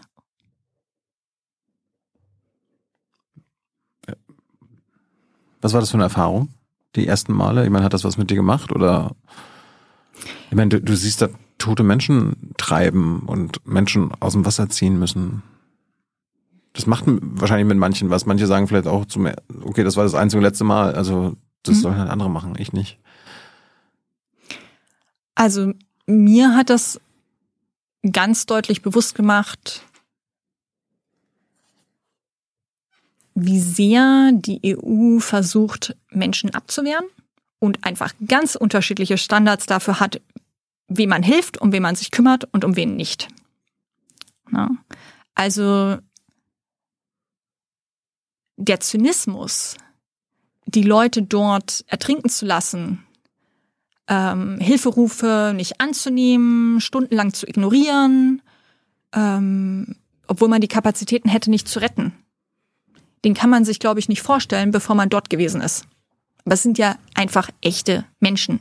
Es sind ja keine Zahlen, es sind einfach Menschen, die man retten könnte. Erklär mal, wie, wie- wie, findet ihr diese Boote dann? Habt ihr irgendwie so eine Drohne und äh, fliegt da irgendwie rum oder Also du bekommst entweder ähm, Sichtungsmeldungen von, von Frontex? Oder? vor den, ja, also teilweise von Flugzeugen. Früher hätte Frontex die vielleicht auch noch weitergegeben, jetzt mittlerweile nicht mehr. Ähm, Also Frontex überwacht das Mittelmeer, es sieht vielleicht ein geflüchteten Boot und gibt das dann nicht weiter? ja. Also es gibt davon belegte Fälle, dass sie Seenotrettungsschiffe, zivile Seenotrettungsschiffe nicht informiert haben, Ja. aber dass sie dann die libysche Küstenwache informieren, die viel weiter entfernt ist. Und die kommen halt dann und schleppen die Leute zurück nach Libyen, was, wie gesagt, man aufgrund der Genfer Flüchtlingskonvention auch nicht darf. Wie, wie seid ihr in der Regel auf Du die Boote siehst die? Leute visuell. Also du siehst sie irgendwann am Horizont. Du schaust wirklich mit dem Fernglas und suchst sie oder du findest sie auf dem Radargerät oder du bekommst vielleicht mal ähm, eine Meldung über ein Boot, auch vom Flugzeug. Aber genauso über das, wie es jetzt aktuell meistens läuft, kann ich gar nicht so viel sagen, Hm. weil ich jetzt seit vier Jahren auch nicht auf dem Mittelmeer war. Läuft das jetzt heutzutage anders als damals? Also ich kann dir nicht sagen, wie viel der Sichtungen du wie bekommst. Mhm. Na? Es kann sein, dass jetzt für die, über die Flugzeuge fast gar nichts mehr kommt, aber ich weiß es nicht. Wie lange warst du denn immer so auf dem auf so einem äh, Sea-Watch-Schiff? Geht das denn so vier Wochen und dann fahre ich wieder nach Hause oder? Also für mich war von Anfang an vollkommen klar, dass ich dort nur aushelfen will, dass äh, es nichts ist, wo ich arbeiten will. Ich war ja auch niemals dort angestellt. Ich war auch nie Mitglied im Verein zum Beispiel. Okay. Ich war auch nie gewählte Sprecherin von Sea-Watch oder so. Ich habe eigentlich mit der Organisation nicht besonders viel zu tun, außer dass ich da halt ausgeholfen habe. Ähm, für mich war halt zu dem Zeitpunkt klar, dass ich Naturschutz machen will, weil mich das interessiert. Sea-Watch hat mir zweimal Jobs angeboten, ich habe zweimal abgesagt, weil ich eigentlich was anderes machen wollte. Du hast nebenbei studiert noch, Naturschutz. Genau. ne? Okay. Das Ich war jetzt in, nebenbei in studiert. den Semesterferien warst du auf dem Mittelmeer, oder? Ich war dann so ein oder zwei Monate im Jahr und habe ausgeholfen. okay. Und ähm, für mich war eigentlich vollkommen klar, dass das auch so das Maß ist, in dem ich mich da engagieren möchte. Ich finde es nach wie vor auch richtig und wichtig, das zu machen. Aber es war für mich immer klar, dass es überhaupt keine Option ist, ähm, dort ähm, ja Vollzeit irgendwie einzusteigen. Ja, Weil ich so war, ich will wirklich Ökologie machen. Das ist das, was mich auch in, am meisten interessiert, woran ich auch Spaß habe. Die Seenotrettung ist halt was, muss halt gemacht werden. Aber ähm, ich habe mich, glaube ich, nie so stark damit identifiziert wie andere Leute, die in diesem Bereich dann aktiv geworden sind. Wie groß war eigentlich so, so, ein, so ein Schiff von euch? Und du als Kapitänin, du ziehst da nicht die Menschen aus dem Wasser oder muss da jeder dann? Wie kann man sich das vorstellen? Naja, du kennst ja die Videos. Also ich Ja. meine, es ist ja auch so ein bisschen, ich erzähle jetzt viel, was eigentlich, glaube ich, schon total häufig äh, debattiert wurde. Ähm, Ja, aber es ist manchmal Wiederholung hilft. Ja, aber ich möchte jetzt über das Thema eigentlich gar nicht mehr so lange reden, weil jetzt haben wir da schon echt lange drüber geredet. So, so lange auch nicht, aber es ist, ist ja Teil des Lebens. Ja, aber das waren drei Wochen von meinem Leben oder wenn du insgesamt rechnest, neun Monate oder weiß ich. Also es ist ja nicht so, dass ich jetzt, ähm, ich finde das Thema wichtig, aber ich glaube, es wäre wesentlich spannender, da mit anderen Leuten drüber zu reden. Also Leute, die jetzt zum Beispiel noch Migrationspolitik machen, die jetzt noch in der Seenotrettungsszene aktiv sind oder Leute, die eigene Fluchterfahrung haben oder so, ne? Weil ähm, ich da wirklich nicht die kompetenteste Person zu diesem Thema bin. Aber du kannst was erzählen, warum du von Italienern festgenommen wurdest, oder? Warum, Ja. wa- warum wurdest du festgenommen 2019? Naja, weil ich gegen das Verbot, ähm, in den Hafen zu fahren, in den Hafen gefahren bin. Weil einfach die Situation an Bord dann irgendwie nach 17 Tagen, wo wir dort gewartet haben, einfach so schlecht war, dass die Leute halt an Land mussten aus Also- Sicherheitsgründen. Also ihr habt Menschen im Mittelmeer äh, aufs Boot gezogen und dann habt ihr gewartet, dass irgendein Hafen an der europäischen Küste gesagt hat, okay, ihr dürft jetzt kommen. Mhm. Also das vorstellen? normalerweise muss die Seenotrettungsleitstelle dir einen Hafen zuweisen, das haben sie nicht gemacht. Mhm. Ähm, dann sind wir zum nächstliegenden Hafen gefahren, Lampedusa, äh, haben dort angefragt, einlaufen zu dürfen, wurde uns nicht erlaubt. Dann haben wir halt angefangen, was eigentlich total unüblich ist, ähm, ja, alle möglichen anderen Häfen ähm, anzufragen. Ja, niemand wollte uns reinlassen. Am Ende war halt die Situation so schlecht, dass wir halt nach Lampedusa ohne Erlaubnis reingefahren sind. Und äh, das ist strafbar. Ähm, äh, nö, in dem Sinne nicht, weil wir halt einen Notstand hatten. Ja. Mm, Deswegen sind halt auch die Untersuchungsverfahren dazu alle eingestellt worden. Es gab dann noch so einen Entscheid vom äh, obersten Gericht in Italien, die haben auch gesagt, dass ich recht gehabt habe und eigentlich niemals hätte verhaftet werden sollen. Also höher als höchstes Gericht ging es dann eigentlich auch nicht. Und damit war das dann im Prinzip auch ja, erledigt. Ja, aber ich meine, äh, ich glaube damals der Innenminister Italiens war Salvini, der hat sicherlich so ausgeguckt im Sinne von, die, die, die nehmen wir jetzt mal fest. Das war ein Verbrechen, was du da gemacht hast. So wurde das ja geframed von italienischer Seite. Genau, und das italienische Gericht hat nachher Ja. festgestellt, die Verhaftung war illegitim, hätte man gar nicht verhaften müssen. Aber trotzdem bist du da verhaftet worden. Was, hast, hast du da Angst bekommen? Also warst du dann im, im Knast oder ich hatte jetzt Hausarrest gelesen? Wie, Ich war im Hausarrest, weil Lampedusa kein Gefängnis hat. Okay. Und ich glaube auch, weil es dem Zoll, na, also da vor Ort ist so eine Zollbehörde einfach nur, ähm, die wissen, wie die Situation auf Mittelmeer ist und denen war es, glaube ich, auch sehr unangenehm, was da passiert ist. Ähm, dort arbeiten natürlich auch verschiedene Leute, aber ich glaube, einigen Leuten war das extrem unangenehm, dass ich jetzt da verhaftet werden muss. Und äh, Du warst die Einzige aus deinem Team, die verhaftet wurde? ja, Mhm. Weil du die Kapitänin warst. ja. Ist ja dann ein internationaler Vorfall gewesen. Selbst, ich weiß noch, wir haben die Bundesregierung dazu befragt, in der Bundespressekonferenz, die haben Statements abgegeben. Hat sich irgendeiner von der Bundesregierung bei dir gemeldet? Auswärtiges Amt zum Beispiel? Oder ha haben die sich irgendwie eingesetzt für dich? Weißt du das? Ich, ich glaube schon, aber das, ähm, das weiß ich nicht, weil das vermutlich bei der Organisation aufgelaufen ist. Wie lange warst du dann im Hausarrest? Drei Tage, dann gab es eine Anhörung und dann wurde ich freigelassen. Und hast du jetzt irgendwie die Auflagen, nie wieder äh, als Kapitänin mit einem Schiff in Italien äh, einzulaufen oder bist du Nee, also es Frei. wurde ja alles eingestellt. Ja. Ne? Also ähm, im Prinzip wurde auf ganzer Linie festgestellt, dass ich recht habe. In allem, was wir gemacht haben. Ähm, weil weil ihr in der Not wart? Ja, weil Das- es einmal ein internationales Gesetz gibt, Ja. nach dem wir retten müssen. Wir hätten auch nirgendwo anders hinfahren können. Die Situation am Ende war so dringend, dass wir halt äh, einen Nothafen anlaufen mussten. Ja. Eine letzte Frage, du willst jetzt nicht so sehr über Migration reden, aber bekommst du mit, dass das Bundesinnenministerium mittlerweile jetzt auch so die Justizpraxis, nenne ich jetzt mal, von Seenotrettung andere Länder übernehmen will? Also dass jetzt solidarische Hilfe mit gewerblicher Hilfe zur illegalen Einreise gleichgesetzt, gleichgesetzt werden soll? Dass ihr quasi als, als Schlepper Also äh, bestraft werden soll? ich habe es gelesen, aber ich arbeite dazu einfach politisch gar nicht.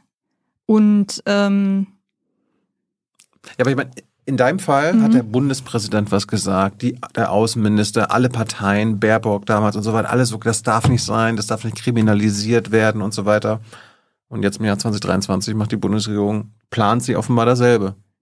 Wir kriminalisieren die Menschen, die Menschen retten. Ja, wir haben einfach einen krassen gesellschaftlichen Rechtsruck. Ne? Also das ist auch das, was mich wirklich, äh, was mich auch besorgt, was auch in gewisser Weise dazu führt, dass ich mich dann entschieden habe, mich aus meinem gemütlichen Skandinavien mal wieder hierher zu bewegen und vielleicht öffentlich mal wieder was zu machen, was grundsätzlich jetzt eigentlich nie mein Anliegen war. Aber der Rechtsruck macht mir wirklich Sorge. Ich bin auch gespannt, was jetzt gleich äh, an Zuschauerfragen kommen. Zu, zu dem Thema, weil ich meine, äh, gibt es schon einige, die dir einige Sachen äh, vorzuwerfen haben. Falls ihr Fragen habt an Corona, her damit. Hans kommt dann gleich. War das eigentlich deine einzige Festnahme in deinem Leben oder wurdest du schon öfter festgenommen? Ja, so, naja, klassisch natürlich im Hambi oder im Dannröderwald oder ein anderer. Natürlich, ja. Natürlich, ja. Da, wo es Bäume gibt, da, wo es schön ist. Bist du Ähm. wieder wie als Kind auf den Baum, Baum gegangen? Ja, natürlich.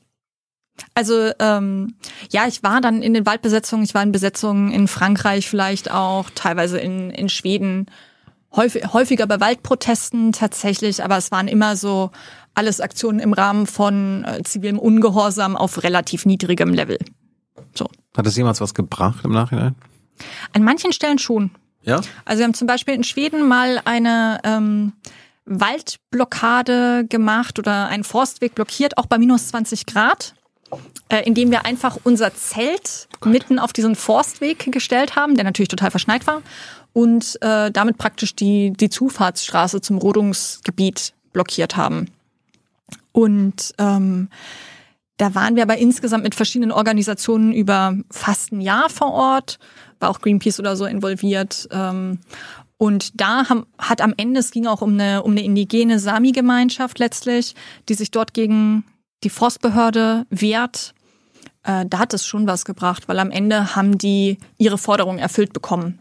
Nicht aufgrund des einen Protests, aber aufgrund äh, dieser ja, Zusammenarbeit über ein oder zwei Jahre hinweg. Aber in Deutschland nicht, ne? Hambacher Forst, dann Röder Forst am Ende. Na, der Hambi ist ja erstmal erhalten worden und stirbt jetzt durch, ja, durch das schlechte Mikroklima, durch den Wassermangel, dadurch, dass es immer heißer wird, auch weil die Grube halt nebenan ist. Na, also der Wald ist eigentlich erhalten in dem Sinne, ein Teil davon, aber wird jetzt einfach durch die Klimakrise zerstört. Ja. Eine Frage habe ich vorhin noch vergessen, wegen Wasser, auf dem Wasser sein. 2018 warst du Fremdführerin auf Kreuzfahrten. Hast du damals nicht gewusst, wie, äh, wie klimaschädlich Kreuzfahrten sind? Doch habe ich gewusst. Also Warum hast du das gemacht? Ja, das war 2018, nachdem ich ähm, dann gerade mein Studium fertig gemacht hatte und ich irgendeinen Job gesucht habe. Und ähm, ich stand diesen Kreuzfahrten immer sehr skeptisch gegenüber und tue das auch heute noch. Und ich war aber so, okay, ich werde es jetzt einmal ausprobieren und werde dort sechs Wochen arbeiten, weil mir jemand diesen Vertrag angeboten hatte. Und Ist, es, ist, ist was lukrativ oder was? Nee, es, es lohnt sich vom finanziellen gar nicht so unbedingt.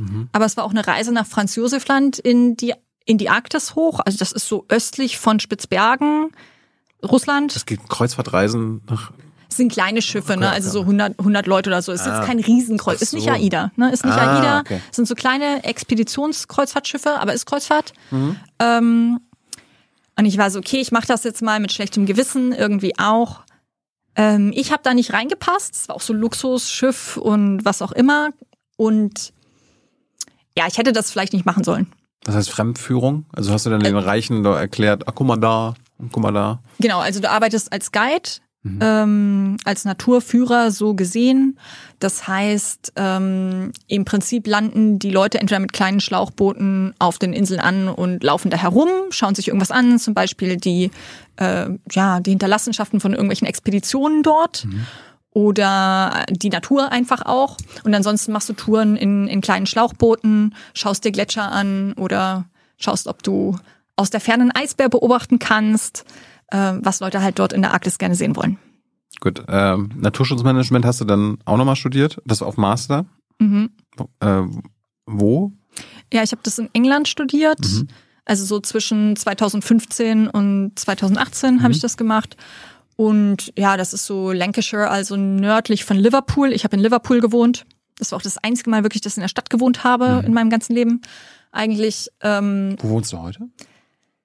Äh, ja, äh, ich mache halt so viel Projektarbeit, dass Ja. ich eigentlich nirgendwo äh, richtig wohne. Also ich habe eine registrierte Adresse halt immer noch hier in Niedersachsen. Mhm.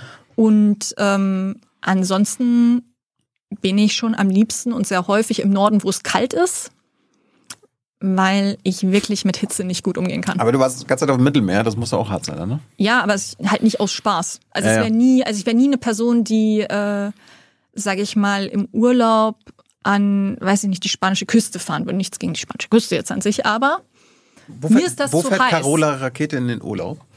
ähm, ja, irgendwo, wo man mit einem? Zelt wandern gehen kann, Mhm. ähm, möglichst abgelegen, möglichst wenig Leute. Kajak fahren ist auch okay. Ja. Äh, Und da, wo es kühl ist. Äh, Natur, Naturschutzmanagement, darum nennst du dich Ökologin? Weil das ist quasi Ökologie? Oder was? Ja, es ist ein Untergebiet von Ökologie. Also du kannst ja sagen, so Ökologie ist ein Gebiet von Biologie und in der Ökologie ist es dann halt so eine Fachrichtung Naturschutz. Na, also im Prinzip ist Schutzgebietsmanagement sowas wie jemand, der im Nationalpark arbeitet. Das ist das, was ich eigentlich studiert habe. Okay. Also wenn du hier in irgendeinen Nationalpark gehst, dann sind da irgendwie so Ranger oder irgendwelche Leute, die vielleicht an der Infostation arbeiten oder die da Führung machen im Nationalpark. Sowas habe ich eigentlich studiert. Und darum machst du diese EU-Projekte, von denen wir am Anfang gesprochen haben. Genau, auf, das ist so Das die, die qualifiziert dich. Qualifikation, genau. Okay. Und ist das auch der Plan, falls es nicht mit dem EP klappt, äh, das weiterzumachen? Oder hast du irgendwann mal, ich nenne das jetzt mal einen festen Job in Planung? Gibt es da Also, irgendwas? Ich mag Saison, Saisonarbeit eigentlich schon ganz gerne. Mhm. Und gerade so ökologische Sachen sind halt viel im Sommer und auch draußen. Äh, Das mag ich eigentlich schon ganz gerne. Insofern, ich sehe es noch nicht so ganz kommen mit dem stabilen Wohnort. Aber wenn du im Europaparlament bist, dann musst du wahrscheinlich dir eine Wohnung in Brüssel, vielleicht sogar in Straßburg nehmen. Ja, das wird, glaube ich, eine große Überlegung, auch wie viel man reisen muss. Und Gerade wenn wir natürlich so eine Bewegungsvernetzung machen wollen, wenn Ja. wir mit der Zivilgesellschaft arbeiten wollen. Ja. Also ich glaube, es wird darauf hinauslaufen, einen festen Wohnort zu haben. Aber ähm, ich glaube, es wird mit sehr viel Reisetätigkeit verbunden sein. Ähm, ihr habt noch ein paar Minuten Zeit, Carola, eure Fragen zu stellen. Da kommt Hans. Äh, wir sind jetzt im Schlussabschnitt. Erklär uns doch mal, wie das jetzt mit der äh, Linken zustande gekommen ist. Wer hat da wen gefragt? Bist du da äh, zur linken Parteispitze, der Karl-Marx-Allee oder so gegangen und hast gesagt, äh, wie wär's? Oder wer ist auf die Idee gekommen? Also ich bin nicht auf diese Idee gekommen, weil ich auch gedacht habe, das ist das allerletzte, was ich natürlich machen möchte. In so einem Büro oder in einem Parlament. Ähm, kannst dir ja vorstellen, dass es super hinpassen würde. Naja, In Straßburg ähm, gibt es einen Fluss, da kannst du, kannst du dir so ein Schiff nehmen oder so. ja, ja. Ähm, Straßburg ist auch als Stadt vielleicht gar nicht so schlecht. Aber naja, ähm, ich glaube, die Parlamentsbubble ist wirklich speziell, wenn man da sich äh, nicht so sieht, sag ich mal, aber die, ähm, die Idee kam von der Linkspartei, praktisch von der Abgeordneten, die jetzt im EP ist für den Sächsischen Landesverband, das ist Conny Ernst, äh, die hatte mich darauf angesprochen und ich habe mit, Kanntet ihr euch? ja, so über Ecken. Okay. Ähm, ich kannte sie nicht wahnsinnig gut, Mhm. sagen wir es mal so. Und ich habe sehr lange überlegt. Ich habe mit sehr vielen Leuten darüber geredet. Ich war erst extrem ablehnend, war so, das mache ich auf gar keinen Fall. Ähm, dann ist mir bewusst geworden, dass ich dort doch eine gewisse politische Lücke gerade sehe. Also, dass es auch eine Möglichkeit bietet, dass es eine Chance bietet. Einerseits gerade, weil ich es total wichtig finde, dass es eine weiterhin eine linke Partei, hoffentlich auch eine mit Klarheit im Deutschen Bundestag gibt. Klar, wir machen jetzt Europaparlament, aber dass ich es wichtig finde, dass die Linke ähm, ihre gesellschaftliche Aufgabe wahrnimmt im Parlament, dass sie eben mit den Bewegungen zusammenarbeitet und dort als Ansprechpartnerin da ist. Die Grünen und die SPD fallen da ja gerade eben eher weg, würde ich mal ganz deutlich sagen. Und ähm, dann aber auch zu sehen, dass andere Leute mir gesagt haben, okay, äh, Bewegung ist auf der Straße, Zivilgesellschaft können wir viel organisieren, aber wir haben halt zum Beispiel, einige Freunde von mir haben keinen deutschen Pass. Das heißt, ähm, wählen geht nicht oder zum Beispiel selbst gewählt werden geht hier natürlich auch nicht. Und ähm, in dem Zusammenhang habe ich mich dann am Ende entschieden, das zuzusagen, weil ich denke, dass das eine gewisse Lücke einfach ausfüllt und das den Bewegungen teils ähm, ein Informationsfluss oder so eine Art Verbindung ins Parlament fehlt. Und das eben auch nochmal spezifisch zum Thema EU und Brüssel. Mhm. Ich ja eben schon gesagt habe, dass einfach vielen Leuten überhaupt nicht klar ist, äh, wie wichtig es ist, was dort verhandelt wird. Weil du das Wahlrecht angesprochen hast, bezogen auf Deutschland, ist ja nicht nur bei Europawahl, sondern Bundestagswahl so. Ich glaube, gut, Europawahl ist ab 16, mhm. aber es leben ja in Deutschland zum Beispiel 10 bis 12 Millionen Menschen, also die leben, Steuern zahlen, aber nicht wählen dürfen. Bist du dafür, dass die auch das Wahlrecht bekommen? Also ich finde auf jeden Fall, dass man es ausweiten sollte. Obwohl sie nicht deutsche Staatsbürger sind. Also einerseits sollten sie schneller deutsche Staatsbürger werden können, wenn mhm. sie das wollen. Ja, das mhm. kommt ja auch drauf an. Und auf der anderen Seite denke ich auch, dass man das Wahlrecht ausweiten könnte auf Leute, die eben lange schon ihren oder auf eine gewisse Zeit ihren Wohnsitz hier schon haben, damit sie sich beteiligen können. Weil ich kann nicht sagen, okay, du wohnst jetzt hier, äh, darfst und ich möchte, dass du dich integrierst oder was auch immer. Und du darfst aber demokratisch an nichts teilnehmen. Ja, wir möchten, dass sie ihre Steuern zahlen und für uns arbeiten. Genau, aber nicht mitreden. Nee. Ja. So ist es aber. So ist es. Und äh, ich denke, es wäre wahnsinnig wichtig, dass die Leute sich demokratisch beteiligen können. Ähm, gab ja auch einigen Backlash äh, innerhalb der Linken, dass äh, Wissler und ähm, ihr Kollege der, der Schönewan, Schönewan ähm, dich nominiert hatten. Kannst du verstehen, dass manche sagen, ey, wir sind hier seit 10, 12, 20 Jahren bei den Linken, äh, vielleicht haben wir auch so einen Platz verdient. Die, die nimmt uns da was weg, wofür wir hingearbeitet haben. Hast du damit gerechnet? Kannst du es verstehen, die Kritik? Also ich habe auf jeden Fall damit gerechnet, dass nicht äh, alle Leute mit dieser mit diesem Vorschlag zufrieden sein werden, ist ja total klar. Immer wenn irgendwas vorgeschlagen wird, ist auch jemand dagegen. Äh, natürlich kann man sagen, ähm, die Plätze einer Partei sollten nur für die Leute innerhalb der Partei zur Verfügung stehen. Könnte man. Die Linke hat das aber schon öfter gemacht. Also Linke hat schon öfter parteilose Personen auf ihre Liste äh, praktisch eingeladen. Die Grüne auch übrigens, ne? Okay, die Grüne auch. Ja. Ähm, Im Bundestag sitzt zum Beispiel jetzt äh, bei den Linken Anke Domscheit-Berg immer noch. Genau, die ist aber eingetreten. Später. Später, genau. Ja. Also das wäre auch ein Beispiel gewesen. Mhm. Beim ersten Mal hat sie es ohne Parteieintritt dann ähm, ja auf der Liste einfach nur bekommen, dass man da, dann ist sie später eingetreten. Mhm. Und ich glaube, dass es an manchen Situationen Sinn machen kann. Und letztlich ist es eben auch die Frage, stimmen jetzt die Basisdelegierten zu oder nicht? Na, also es steht ja jedem frei, auch jetzt am Samstag dagegen zu stimmen. Hast du schon eine Rede vorbereitet? Musst du eine Rede halten? Ich muss eine Rede halten und äh, die ist fast fertig, weil der letzte Feinschliff fehlt noch. Ich glaube, einige werden wahrscheinlich jetzt auch hier gerade zugucken und sich sagen, gute Wahl oder ach du Scheiße. Ja. Also ich glaube, es ist extrem wichtig, überhaupt zu wählen, wenn man es kann. Klar. Weil ich eben denke, dass es so eine entscheidende Richtungswahl gerade ist. Also diese Frage, wie ist denn das EP überhaupt dann in Zukunft, für, also für die nächsten fünf Jahre dann besetzt? Einfach, hast du eine Mehrheit von Konservativen und Rechten bis Faschisten? Mhm. Dann wird einfach nichts Progressives dort entschieden werden können. Ne? Also das ist wirklich so die Frage, Rechte und Faschisten dominieren dort oder du hast Menschenrechte und Klimagerechtigkeit oder andere Politik, äh, progressive Politik. Also sich jetzt zu denken, okay, äh, Europa oder Brüssel interessiert mich nicht, ist, glaube ich, wirklich gefährlich. Von dem her ähm, ja, hoffe ich, dass, dass Leute das sehen und äh, sich die Mühe machen, wählen zu gehen, wenn sie es eben können. Das hat man gerade schon Anke angesprochen. Anke ist äh, in die Linke eingetreten. Was müsste sich denn in der Linken strukturell ändern, damit das auch deine Partei wird? Also gute Frage. Ich habe es mir noch nicht so mit roten Linien direkt aufgemalt, aber ich glaube, es gibt einiges, was ähm, ich spannend fände, wenn es sich dort äh, verändern würde. Also ich, ich meine, mir ist aufgefallen in den ja. letzten Jahren und Jahrzehnten sind hier schon viele da gewesen. Gibt in allen Parteien sauschlaue Menschen und mhm. äh, ähm, talentierte Menschen, gute Rhetorik und so weiter. Aber auch in der Linken, und das ist ein strukturelles Problem, weiß ich, ich weiß nicht ganz genau woher, aber da kommen, da kommt der Durchschnitt nach oben. Oder quasi die, die sich irgendwie angepasst haben und irgendwie Netzwerke schließen, aber nicht diejenigen, die vielleicht Menschen begeistern können, die die richtigen Überzeugungen haben, ähm, die Prinzipien haben, für die sie einstehen. Und das muss auch wahrscheinlich bei der Linken ein großes strukturelles Problem sein. Ich weiß nicht, wie man das beheben kann, aber das ist jetzt meine Beobachtung. Mhm. Also einerseits hatten wir vorhin diese Frage so von der Mandatszeitbegrenzung. Die fände ich generell spannend, also nicht nur für die Linke, sondern generell. Man könnte, glaube ich, über eine Erneuerungsquote nachdenken. Ich denke, man könnte auch über die Soli-Fonds äh, nachdenken, beziehungsweise sollte sie einfach mal einrichten. Man sollte darüber nicht nachdenken, sondern sie einrichten. Und ähm,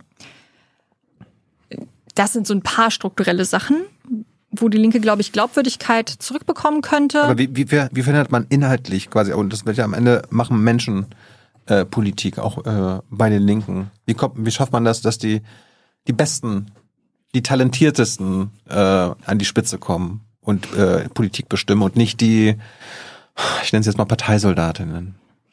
Und die, die, äh, die, ganz, die die besten Netzwerke geknüpft haben. So ist das bei den Grünen, bei den Linken, bei der SPD, bei der Union. Hast du da eine Idee? Naja, ich glaube, alle Parteien sind ziemlich träge Institutionen. Deswegen ist es dort, glaube ich, mit der Veränderung ganz schön schwierig. Ähm, jetzt verstehe ich nicht so viel von Parteipolitik, weil ich ja auch von außen dazu komme. Aber ich glaube, alle Leute immer, die da reinkommen, müssten ähm, durch. Gruppen gestützt werden. Also Ja. das heißt, ähm, wenn man jetzt zum Beispiel Einfluss nehmen wollte darauf, wer nächstes Mal für die Bundestagsfraktion, für die Linke dann im Bundestag sitzt, dann muss man die Listen beeinflussen. Dann müsste man schauen, welche Landesverbände nominieren das. Dann müsste man dort entsprechend einen Masseneintritt organisieren und ganz viele Basismitglieder haben, die Liste äh, beeinflussen. Das, das lässt sich vermutlich nur machen, wenn man einfach mehr Leute hat, die dazukommen. Aber die mehr Leute, die dazukommen, müssten sich gut absprechen und sich organisieren.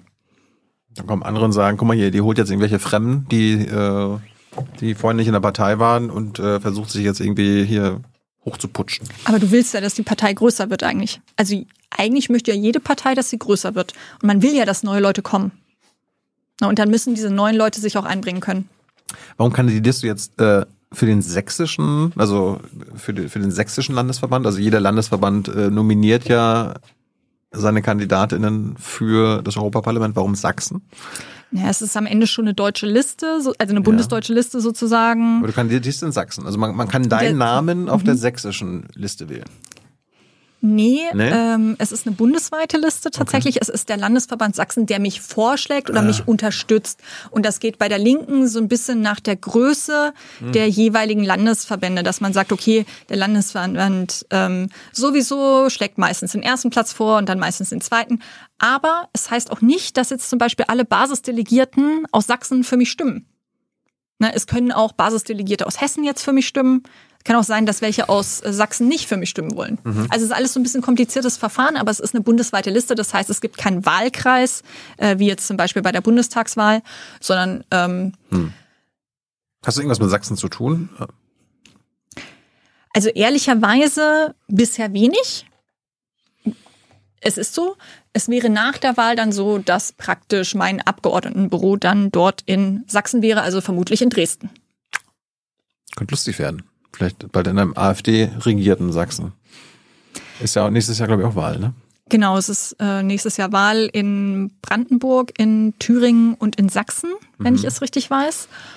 Und ja, von dem her ist es, glaube ich, umso wichtiger, dass die Linke jetzt auf eine klare Spur kommt. Das war's von mir. Ich warte auf Hans. Ähm, dann stelle ich noch eine Frage in Sachen äh, Bewegung. Äh, bekommst du ja gerade auch mit irgendwie die Klimabewegung, da wird es zerfleischt sich gerade so ein bisschen, beziehungsweise ver- versucht irgendwie ähm, ähm, anhand von Gretas Position zu Nahost, ähm, ja, gibt es gerade Stress und Kontroversen. Wie stehst du dazu? Hast, du, Also, hast du mitbekommen, was Greta über äh, Palästina und Israel sagt? also ich habe Teile davon mitbekommen. Ich bin nicht ganz sicher, ob ich alles mitbekommen habe, was sie gesagt oder vielleicht auch getweetet hat. Aber du kommst schon mit, dass Greta gerade äh, in den deutschen Medien. Ja, auf jeden Fall. Also ich sehe mich da, glaube ich, äh, stärker an der Seite von dem, wie Luisa Neubauer zum Beispiel argumentiert. Ich glaube, oder ich weiß ganz klar, der Antisemitismus in Deutschland war nie weg. Jetzt ist er noch wesentlich stärker geworden. Ich finde es falsch, jetzt nur ähm, einseitig diesen Konflikt zu betrachten. Ich habe aber auch keine Patentlösung für den Nahostkonflikt. Also ich sehe mich jetzt Was? ja, genau. Ich sehe mich, ich sehe mich definitiv auch nicht auf der Seite einer konservativ bis rechten israelischen Regierung, aber natürlich auch nicht auf der Seite einer Terrororganisation. Ja, ich finde, es wäre wichtig, dass es einen Waffenstillstand gäbe und dass die Geiseln entlassen werden. Hm. Aber gehört Greta für dich immer noch auch zu Teil der Klimabewegung, die du hinter dich scharen möchtest? Also ich glaube nicht, dass man Greta hinter sich schart, weil sie ja immer so sehr als an, äh, ja, als Führungspersönlichkeit auch gesehen wurde. Ja, aber sie scheint ja so ein bisschen persona non grata jetzt für einige ähm, zu sein in Deutschland, auch als, Also ich als Gesicht es- der Klimabewegung.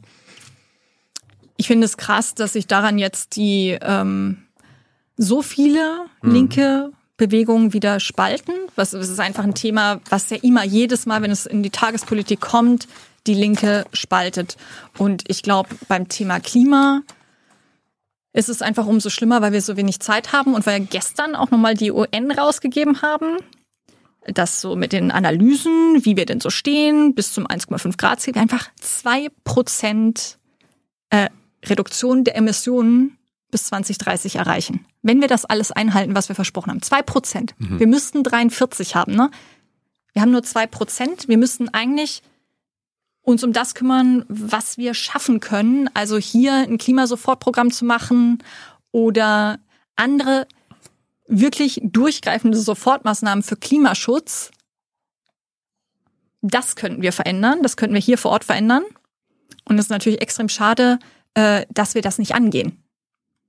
Hast du den Eindruck, dass äh, auf Greta gerade so eingedroschen wird und sie teilweise vielleicht auch äh, falsch vermittelt, was sie alles sagt und was sie nicht gesagt hat, weil man die Klimabewegung an sich diskreditieren möchte?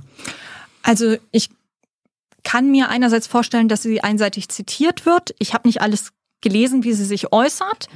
Äh, ich glaube, ihre Haltung ist schon sehr klar. Ne? Und Aber ihr, auf der ihr, anderen ihr Seite wird ja es, unterstellt, glaube dass sie Antisemitin ist. Also man, klar, das glaube ich, das kann ich mir eher weniger vorstellen. Ich weiß nicht, ob sie sich jemals schon mal antisemitisch geäußert hat. Mhm. Ich glaube, es gibt auf jeden Fall Leute, die denken, geil, jetzt habe ich ein Thema gefunden, äh, womit ich in der Klimabewegung nochmal für Chaos sorgen kann. Die Leute gibt es auf jeden Fall und die nutzen ja viele Themen dafür. Ja. Ne? Carola, das war's. Vielen Dank, war sehr spannend. Ja, Jetzt gerne. kommt, jetzt kommt Hans mit den Publikumsfragen. Bin gespannt, was da jetzt kommt.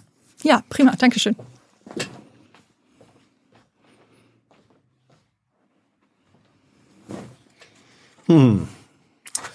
Was glaubst du war im Chat los? Also es waren äh, es waren ziemlich viele Menschen live dabei und es haben es wurde eifrig äh, gechattet. Ist ja nicht das erste Mal, dass du das, dass du auch Reaktionen sozusagen aus der digitalen Welt auf deine Person erfährst. Hast du eine Vorstellung davon, was da so los gewesen sein kann? Naja, wir haben jetzt, glaube ich, ähm, über ganz verschiedene Themen geredet. Äh, ich weiß nicht, was für Leute gerade das Wichtigste ist.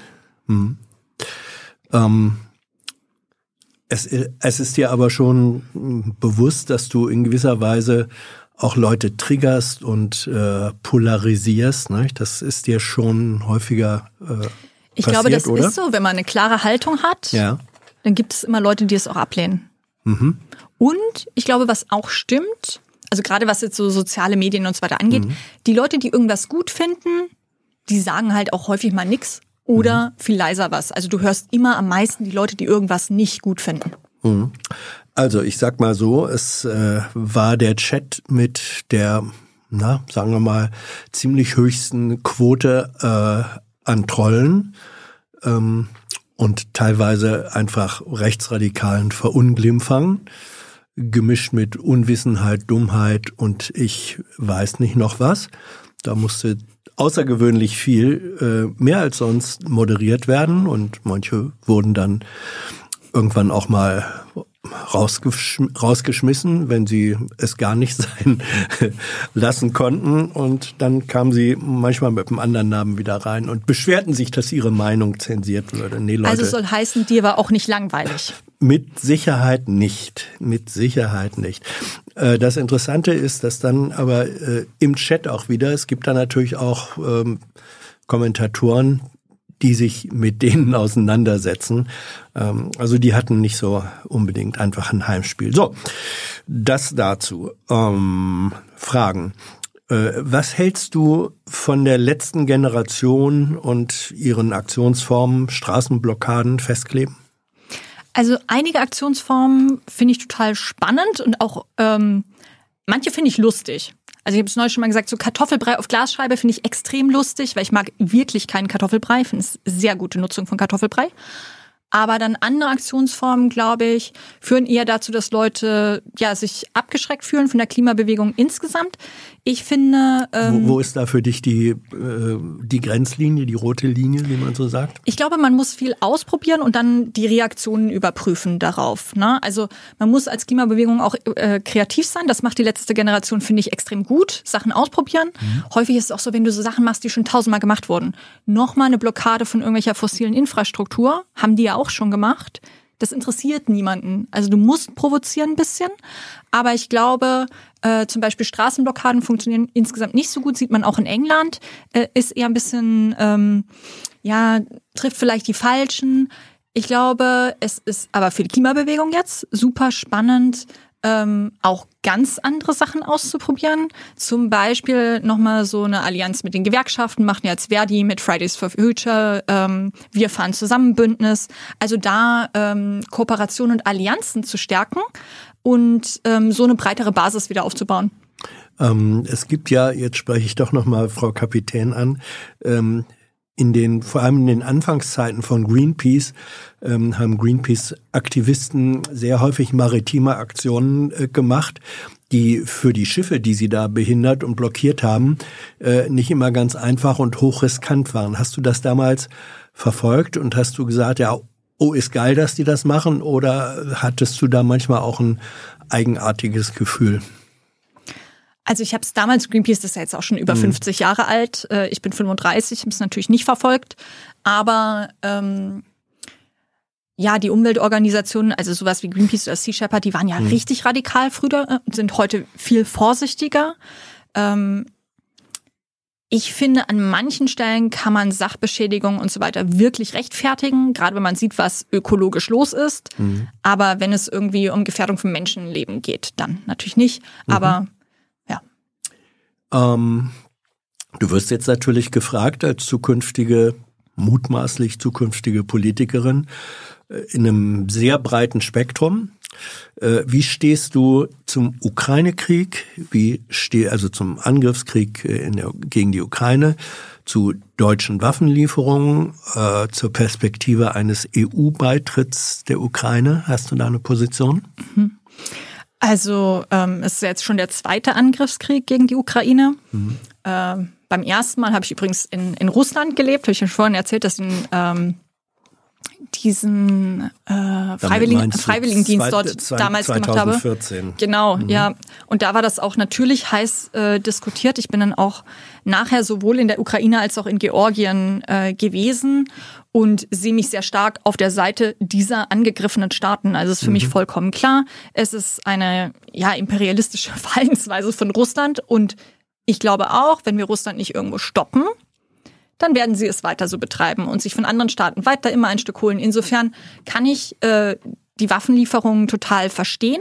Trotzdem kommt es jetzt zu einem Punkt, wo ich mich frage, sollen wir immer mehr Waffen liefern, immer schwere Waffen liefern? Wird das am Ende ähm, den Konflikt lösen können? Da bin ich skeptisch und finde es gut, dass dann in der Partei wieder Linken darüber diskutiert wird. Mhm. Hey Leute, diese Folge wird diesmal präsentiert von unserem Partner, äh, äh, Partnern der Junge Naiv Crowd. Tausende Menschen, die uns jeden Monat mit Geldgeschenken beglücken. Danke dafür und jetzt geht's weiter. Ähm, bist du oder nee, hast du mit dem großen medialen Aufruhr oder der Aufmerksamkeit um deine Person gerechnet, als du dich ähm, mit der maritimen, als du mit der maritimen Rettungsarbeit begonnen hattest? Absolut gar nicht. Mhm. Also es gab tatsächlich Kapitäne, die ganz ähnliches gemacht haben wie ich. Ähm, und die sind medial gar nicht bekannt. Woran liegt das? Ich meine, woran liegt die besondere Aufmerksamkeit also ich glaube, verschiedene, verschiedene ja? Faktoren. Mhm. Nachher haben wir uns auch äh, viel am Kopf gekratzt und so gedacht, so warum? Warum zufällig äh, das? Also ich glaube, kam einiges zusammen. Es war Sommerloch, mhm. so medial. Äh, das Thema war gerade groß und aufgeheizt. Ähm, ich war eine Frau, dann gab's äh, natürlich Salvini, der sich stark auf mich eingeschossen mhm. hatte. Also es kamen verschiedene Sachen zusammen. Aber wenn man einfach mal auf die Realität guckt, es gab verschiedene Kapitäne, die was ganz ähnliches gemacht haben, ist gar nicht so speziell gewesen. Mhm. Ähm, ich weiß nicht, ob Thilo vorhin die Frage äh, schon gestellt hat. Ich habe nicht alles mitgekriegt. Wenn, dann äh, sag es.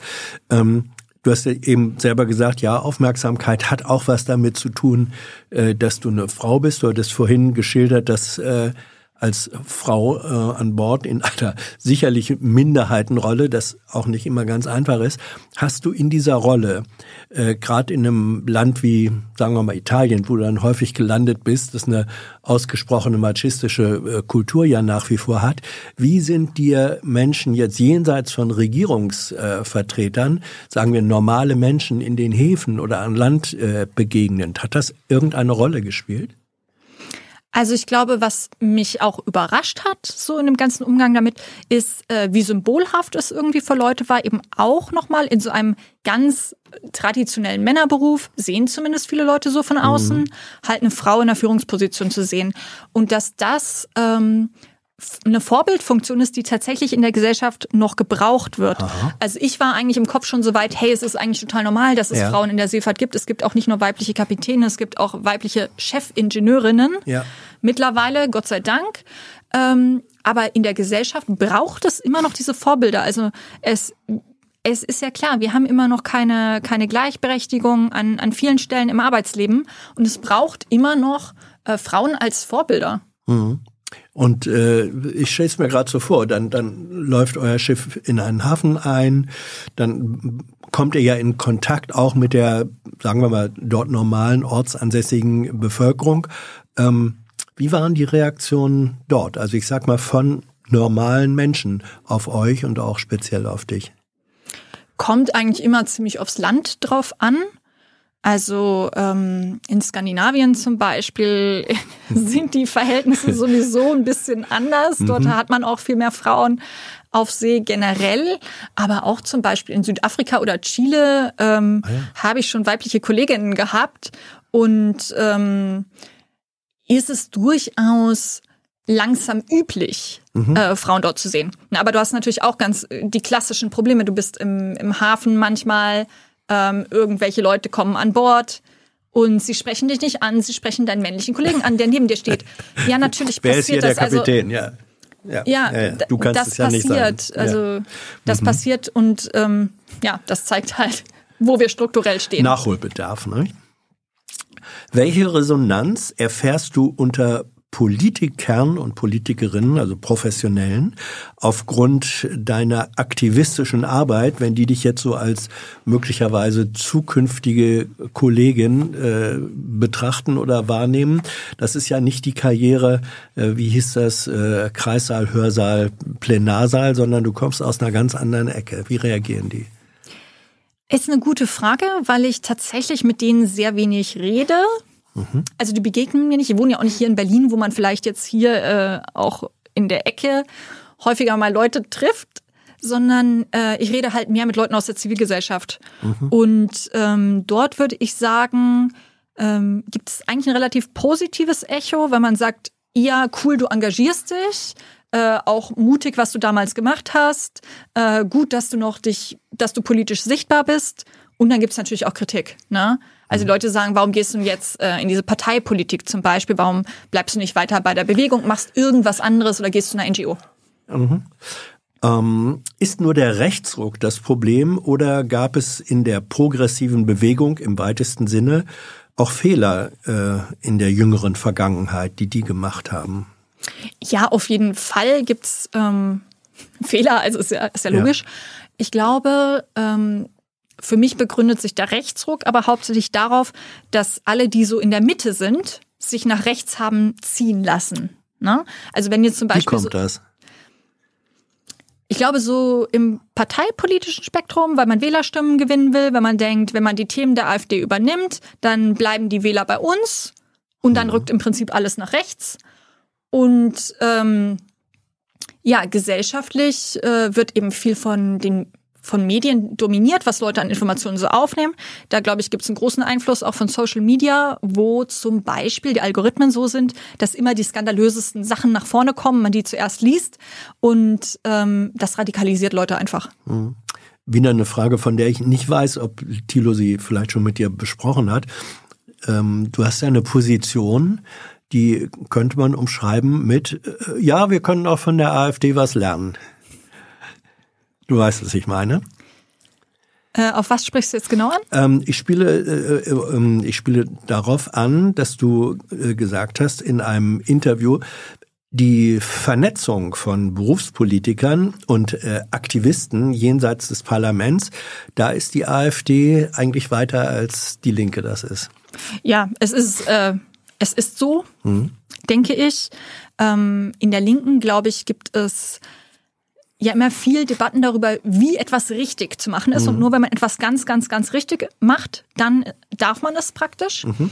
Und ich glaube, äh, die bessere Perspektive ist zu sagen, ähm, Hauptsache wir machen etwas oder eher zu sagen, Hauptsache wir mhm. machen etwas Linkes. Also ich kritisiere dich jetzt nicht unbedingt äh, stundenlang dafür, weil du Parteipolitik machst, sondern sage, okay, ich kann zwar Institutionen daran Sachen verbesserungswürdig finden, aber ich finde es okay, dass du das machst. Ich mache trotzdem weiterhin Bewegung oder so und man schließt sich zusammen und geht zusammen in die gleiche Richtung. Mhm. Ja, das glaube ich brauchen wir, aber die Linke verliert sich oft in, in Kämpfen über sozusagen den richtigen, den richtigen Weg oder genau die eine Richtung, wie etwas zu machen ist. Und äh, deswegen wird es dann schwierig, Bündnisse zu formen. Ich glaube aber, wir brauchen breite Bündnisse, damit wir gesellschaftlich was gewinnen können.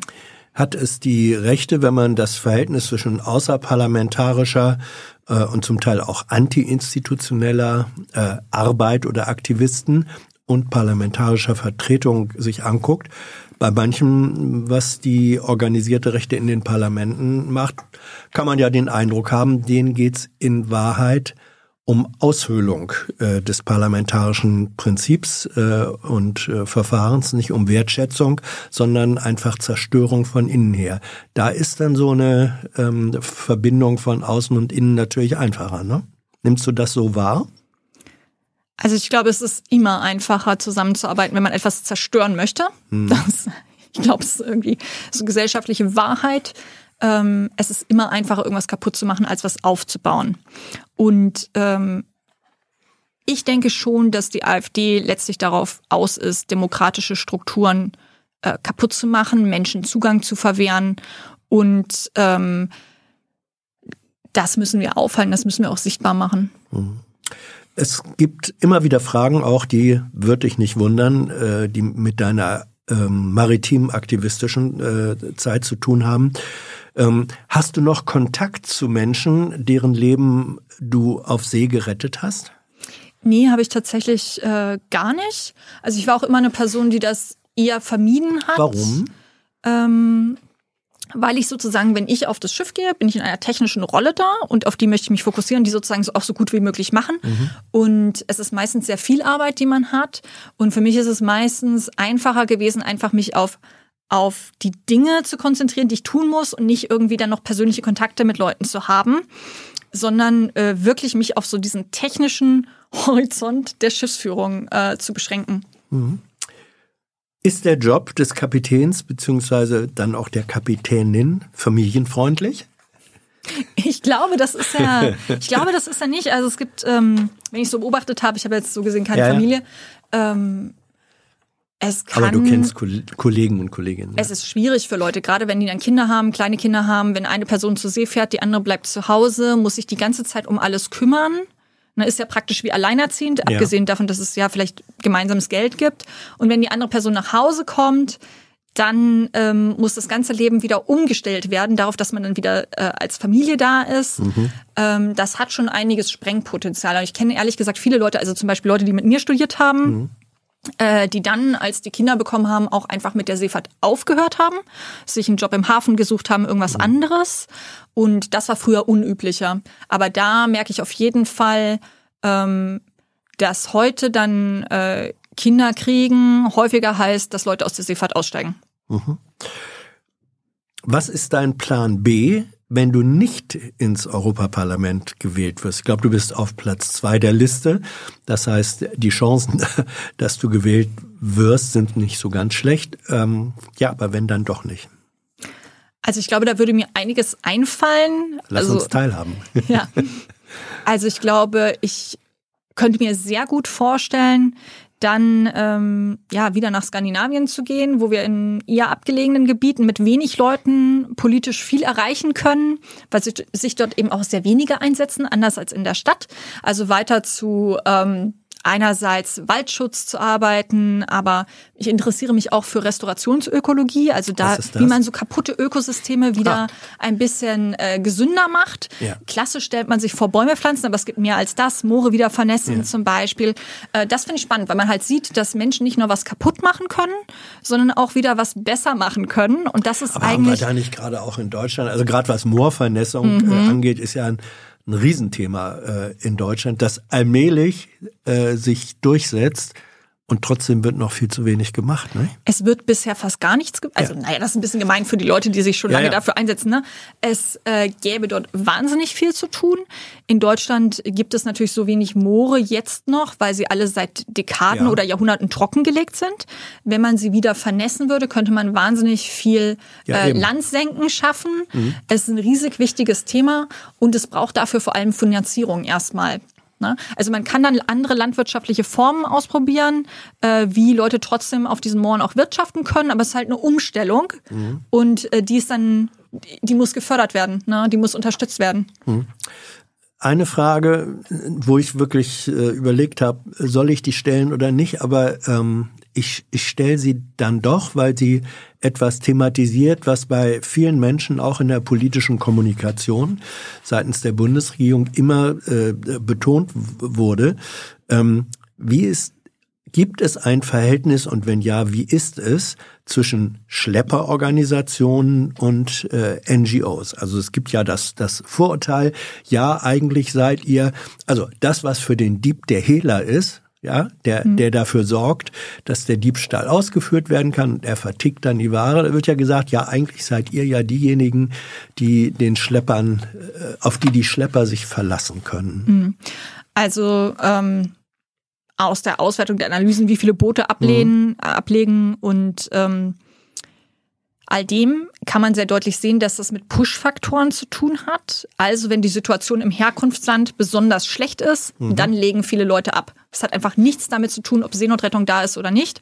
Man sieht das jetzt gerade wieder in Tunesien, wo einfach im letzten Jahr sich die Situation, die wirtschaftliche Situation, aber auch die politische Situation stark gegen ähm, ja, Menschen aus zum Beispiel Subsahara-Afrika gedreht hat. Mhm. Ähm, sodass einfach viel mehr Leute jetzt von Tunesien auf die Boote gehen. Mit Seenotrettung hat das nichts zu tun. Ähm, ich glaube, dahinter steckt so die Vorstellung, du hattest vorhin im Gespräch mit Thilo gesagt, ja, als Thilo fragte, wie erkennt ihr die denn, sagst, naja, äh, gutes Fernglas und dann beobachten wir die ganze Zeit. Ich kann mir vorstellen, es gibt Menschen, die sagen, na ja, äh, vielleicht gibt's ja auch den einen oder anderen hilfreichen Funkspruch von einer Schlepperorganisation, der sagt, ah, fahrt doch mal ungefähr auf die Position, da könntet ihr was finden. Ist sowas vorgekommen? Nee, sowas gibt es nicht. Und ich glaube, die Leute, die zum Beispiel jetzt in Libyen mhm. äh, diese Abfahrten organisieren, denen ist das ja auch vollkommen egal, ob die Leute ankommen. Mhm. Also die haben ja ihr Geld schon.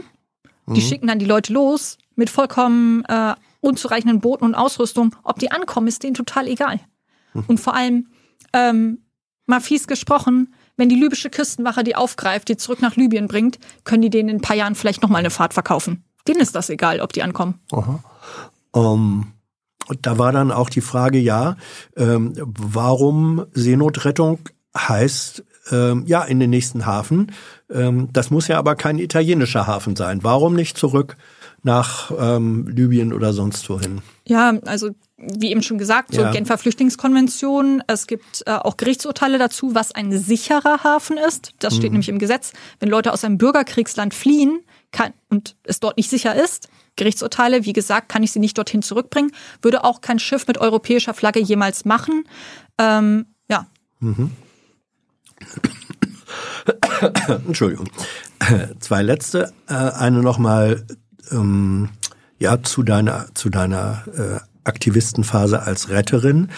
Äh, was genau hat dazu geführt, dass du dich nicht weiter in der Seenotrettung oder auch der Migrationspolitik engagiert hast oder engagieren hm. willst? Also im Prinzip das, was ich vorhin schon gesagt habe, hm. es war nie mein Thema. Hm. Ähm, ich interessiere mich für Naturschutz. Die Seenotrettung ist wahnsinnig wichtig aufgrund dessen, was da passiert. Aber ähm, letztlich äh, ist es weder meine Kompetenz noch mein Fachgebiet noch das, was ich irgendwie aus was ich langfristig machen möchte. Also ich bin durchaus gewillt, gelegentlich auszuhelfen, aber ich möchte auch darüber öffentlich nicht sprechen, weil ich auf diese Rolle als äh, Seenotretterin überhaupt keine Lust habe, weil das bin ich als Person auch nicht. Ja? Und die letzte Frage, die hat wiederum etwas mit einer äh, zeitweiligen Beschäftigung zu tun, die du äh, innehattest. Sollten Kreuzfahrten verboten werden, da sie ja doch sehr klimaschädlich sind, jedenfalls solange da äh, noch traditionell fossile äh, Treibstoffe verbrannt werden. Es gäbe, glaube ich, wahnsinnig viele Sachen, die wir verbieten könnten, um CO2 zu sparen.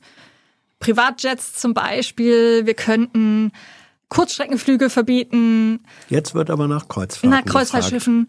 Also im Zweifel würde ich die auch verbieten. Also wenn mich so jemand fragt. Im Zweifel können wir die verbieten, es sei denn, ähm, sie sind dann wirklich mit, weiß Grü- nicht, mit äh, grünem Wasserstoff Kreuzfahrt. Ja, Kreuzfahrten ja, ja, auf ja. Segelyachten. Ja, gibt's, Äh, gibt's auch. Muss man sich aber, glaube ich, auch leisten können. Nicht? Muss Das man sich leisten können. Ansonsten, ja, muss man, glaube ich, wirklich dafür sorgen, dass die Bahntickets günstiger werden und man Mhm. mit dem Zug in Urlaub fahren kann. Oder äh, fällt mir noch eine Frage ein, die im, die im Chat, in dem, äh, im Streit eine Rolle gespielt hat. Irgendjemand sagte dann mal, und ich glaube, es war ein weiblicher Nick, ob das dann tatsächlich so war. Hinterher gesagt, war ja nur Scherz, war ja nur Scherz. Ähm, ja, 20 Frauen auf einem Schiff, das kann nie, äh, das kann nie funktionieren. Ich meine mich zu erinnern, dass es mindestens ähm, in der Hochleistung Regattasegelei es auch rein weibliche äh, Crews gibt. Gibt es das auch in der ähm, Handelsschifffahrt? Schifffahrt? Also hätte ich so noch nie gehört, aber es wäre natürlich theoretisch möglich. Ich glaube auch nicht, dass es ein größeres, also dass es irgendwie ein größeres Problem wäre, als nur Männer da zu haben. Ja, Aber ich glaube, es übersteigt unsere Vorstellungskraft. noch. Noch. Noch. Aber du hast ja gesagt, dass die Zeiten sich wandeln. Carola, Dankeschön für deine Zeit, deine Antworten, deine ziemlich klaren Positionierungen. Ähm, vielleicht auch resultierend aus der Erfahrung, die man macht, wenn man in Führungspositionen und Verantwortung war. Ne? Dann weiß man auch, wo man klare Ansagen macht und wo es richtig ist zu sagen, so ist es und das bin ich. Das lernt man da auch, oder? Ja, also an manchen Stellen muss man einfach Verantwortung übernehmen. Da ist es halt ganz klar, weil man diese diese Aufgabe ganz offensichtlich so als Rolle, als Struktur auch hat. Aber wir haben natürlich alle Verantwortung gesellschaftlich. Sie ist nur manchmal, wir können sie leichter ignorieren. Aber Verantwortung übernehmen ist wichtig. Carola, Dankeschön, danke für eure Fragen, äh, euer Interesse, insofern es ein tatsächliches diskursives Interesse war. Das gilt für viele, wenngleich auch nicht äh, für alle.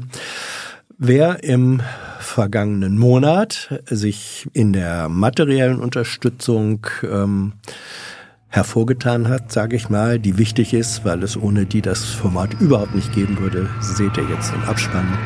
Bis bald. Tschüss.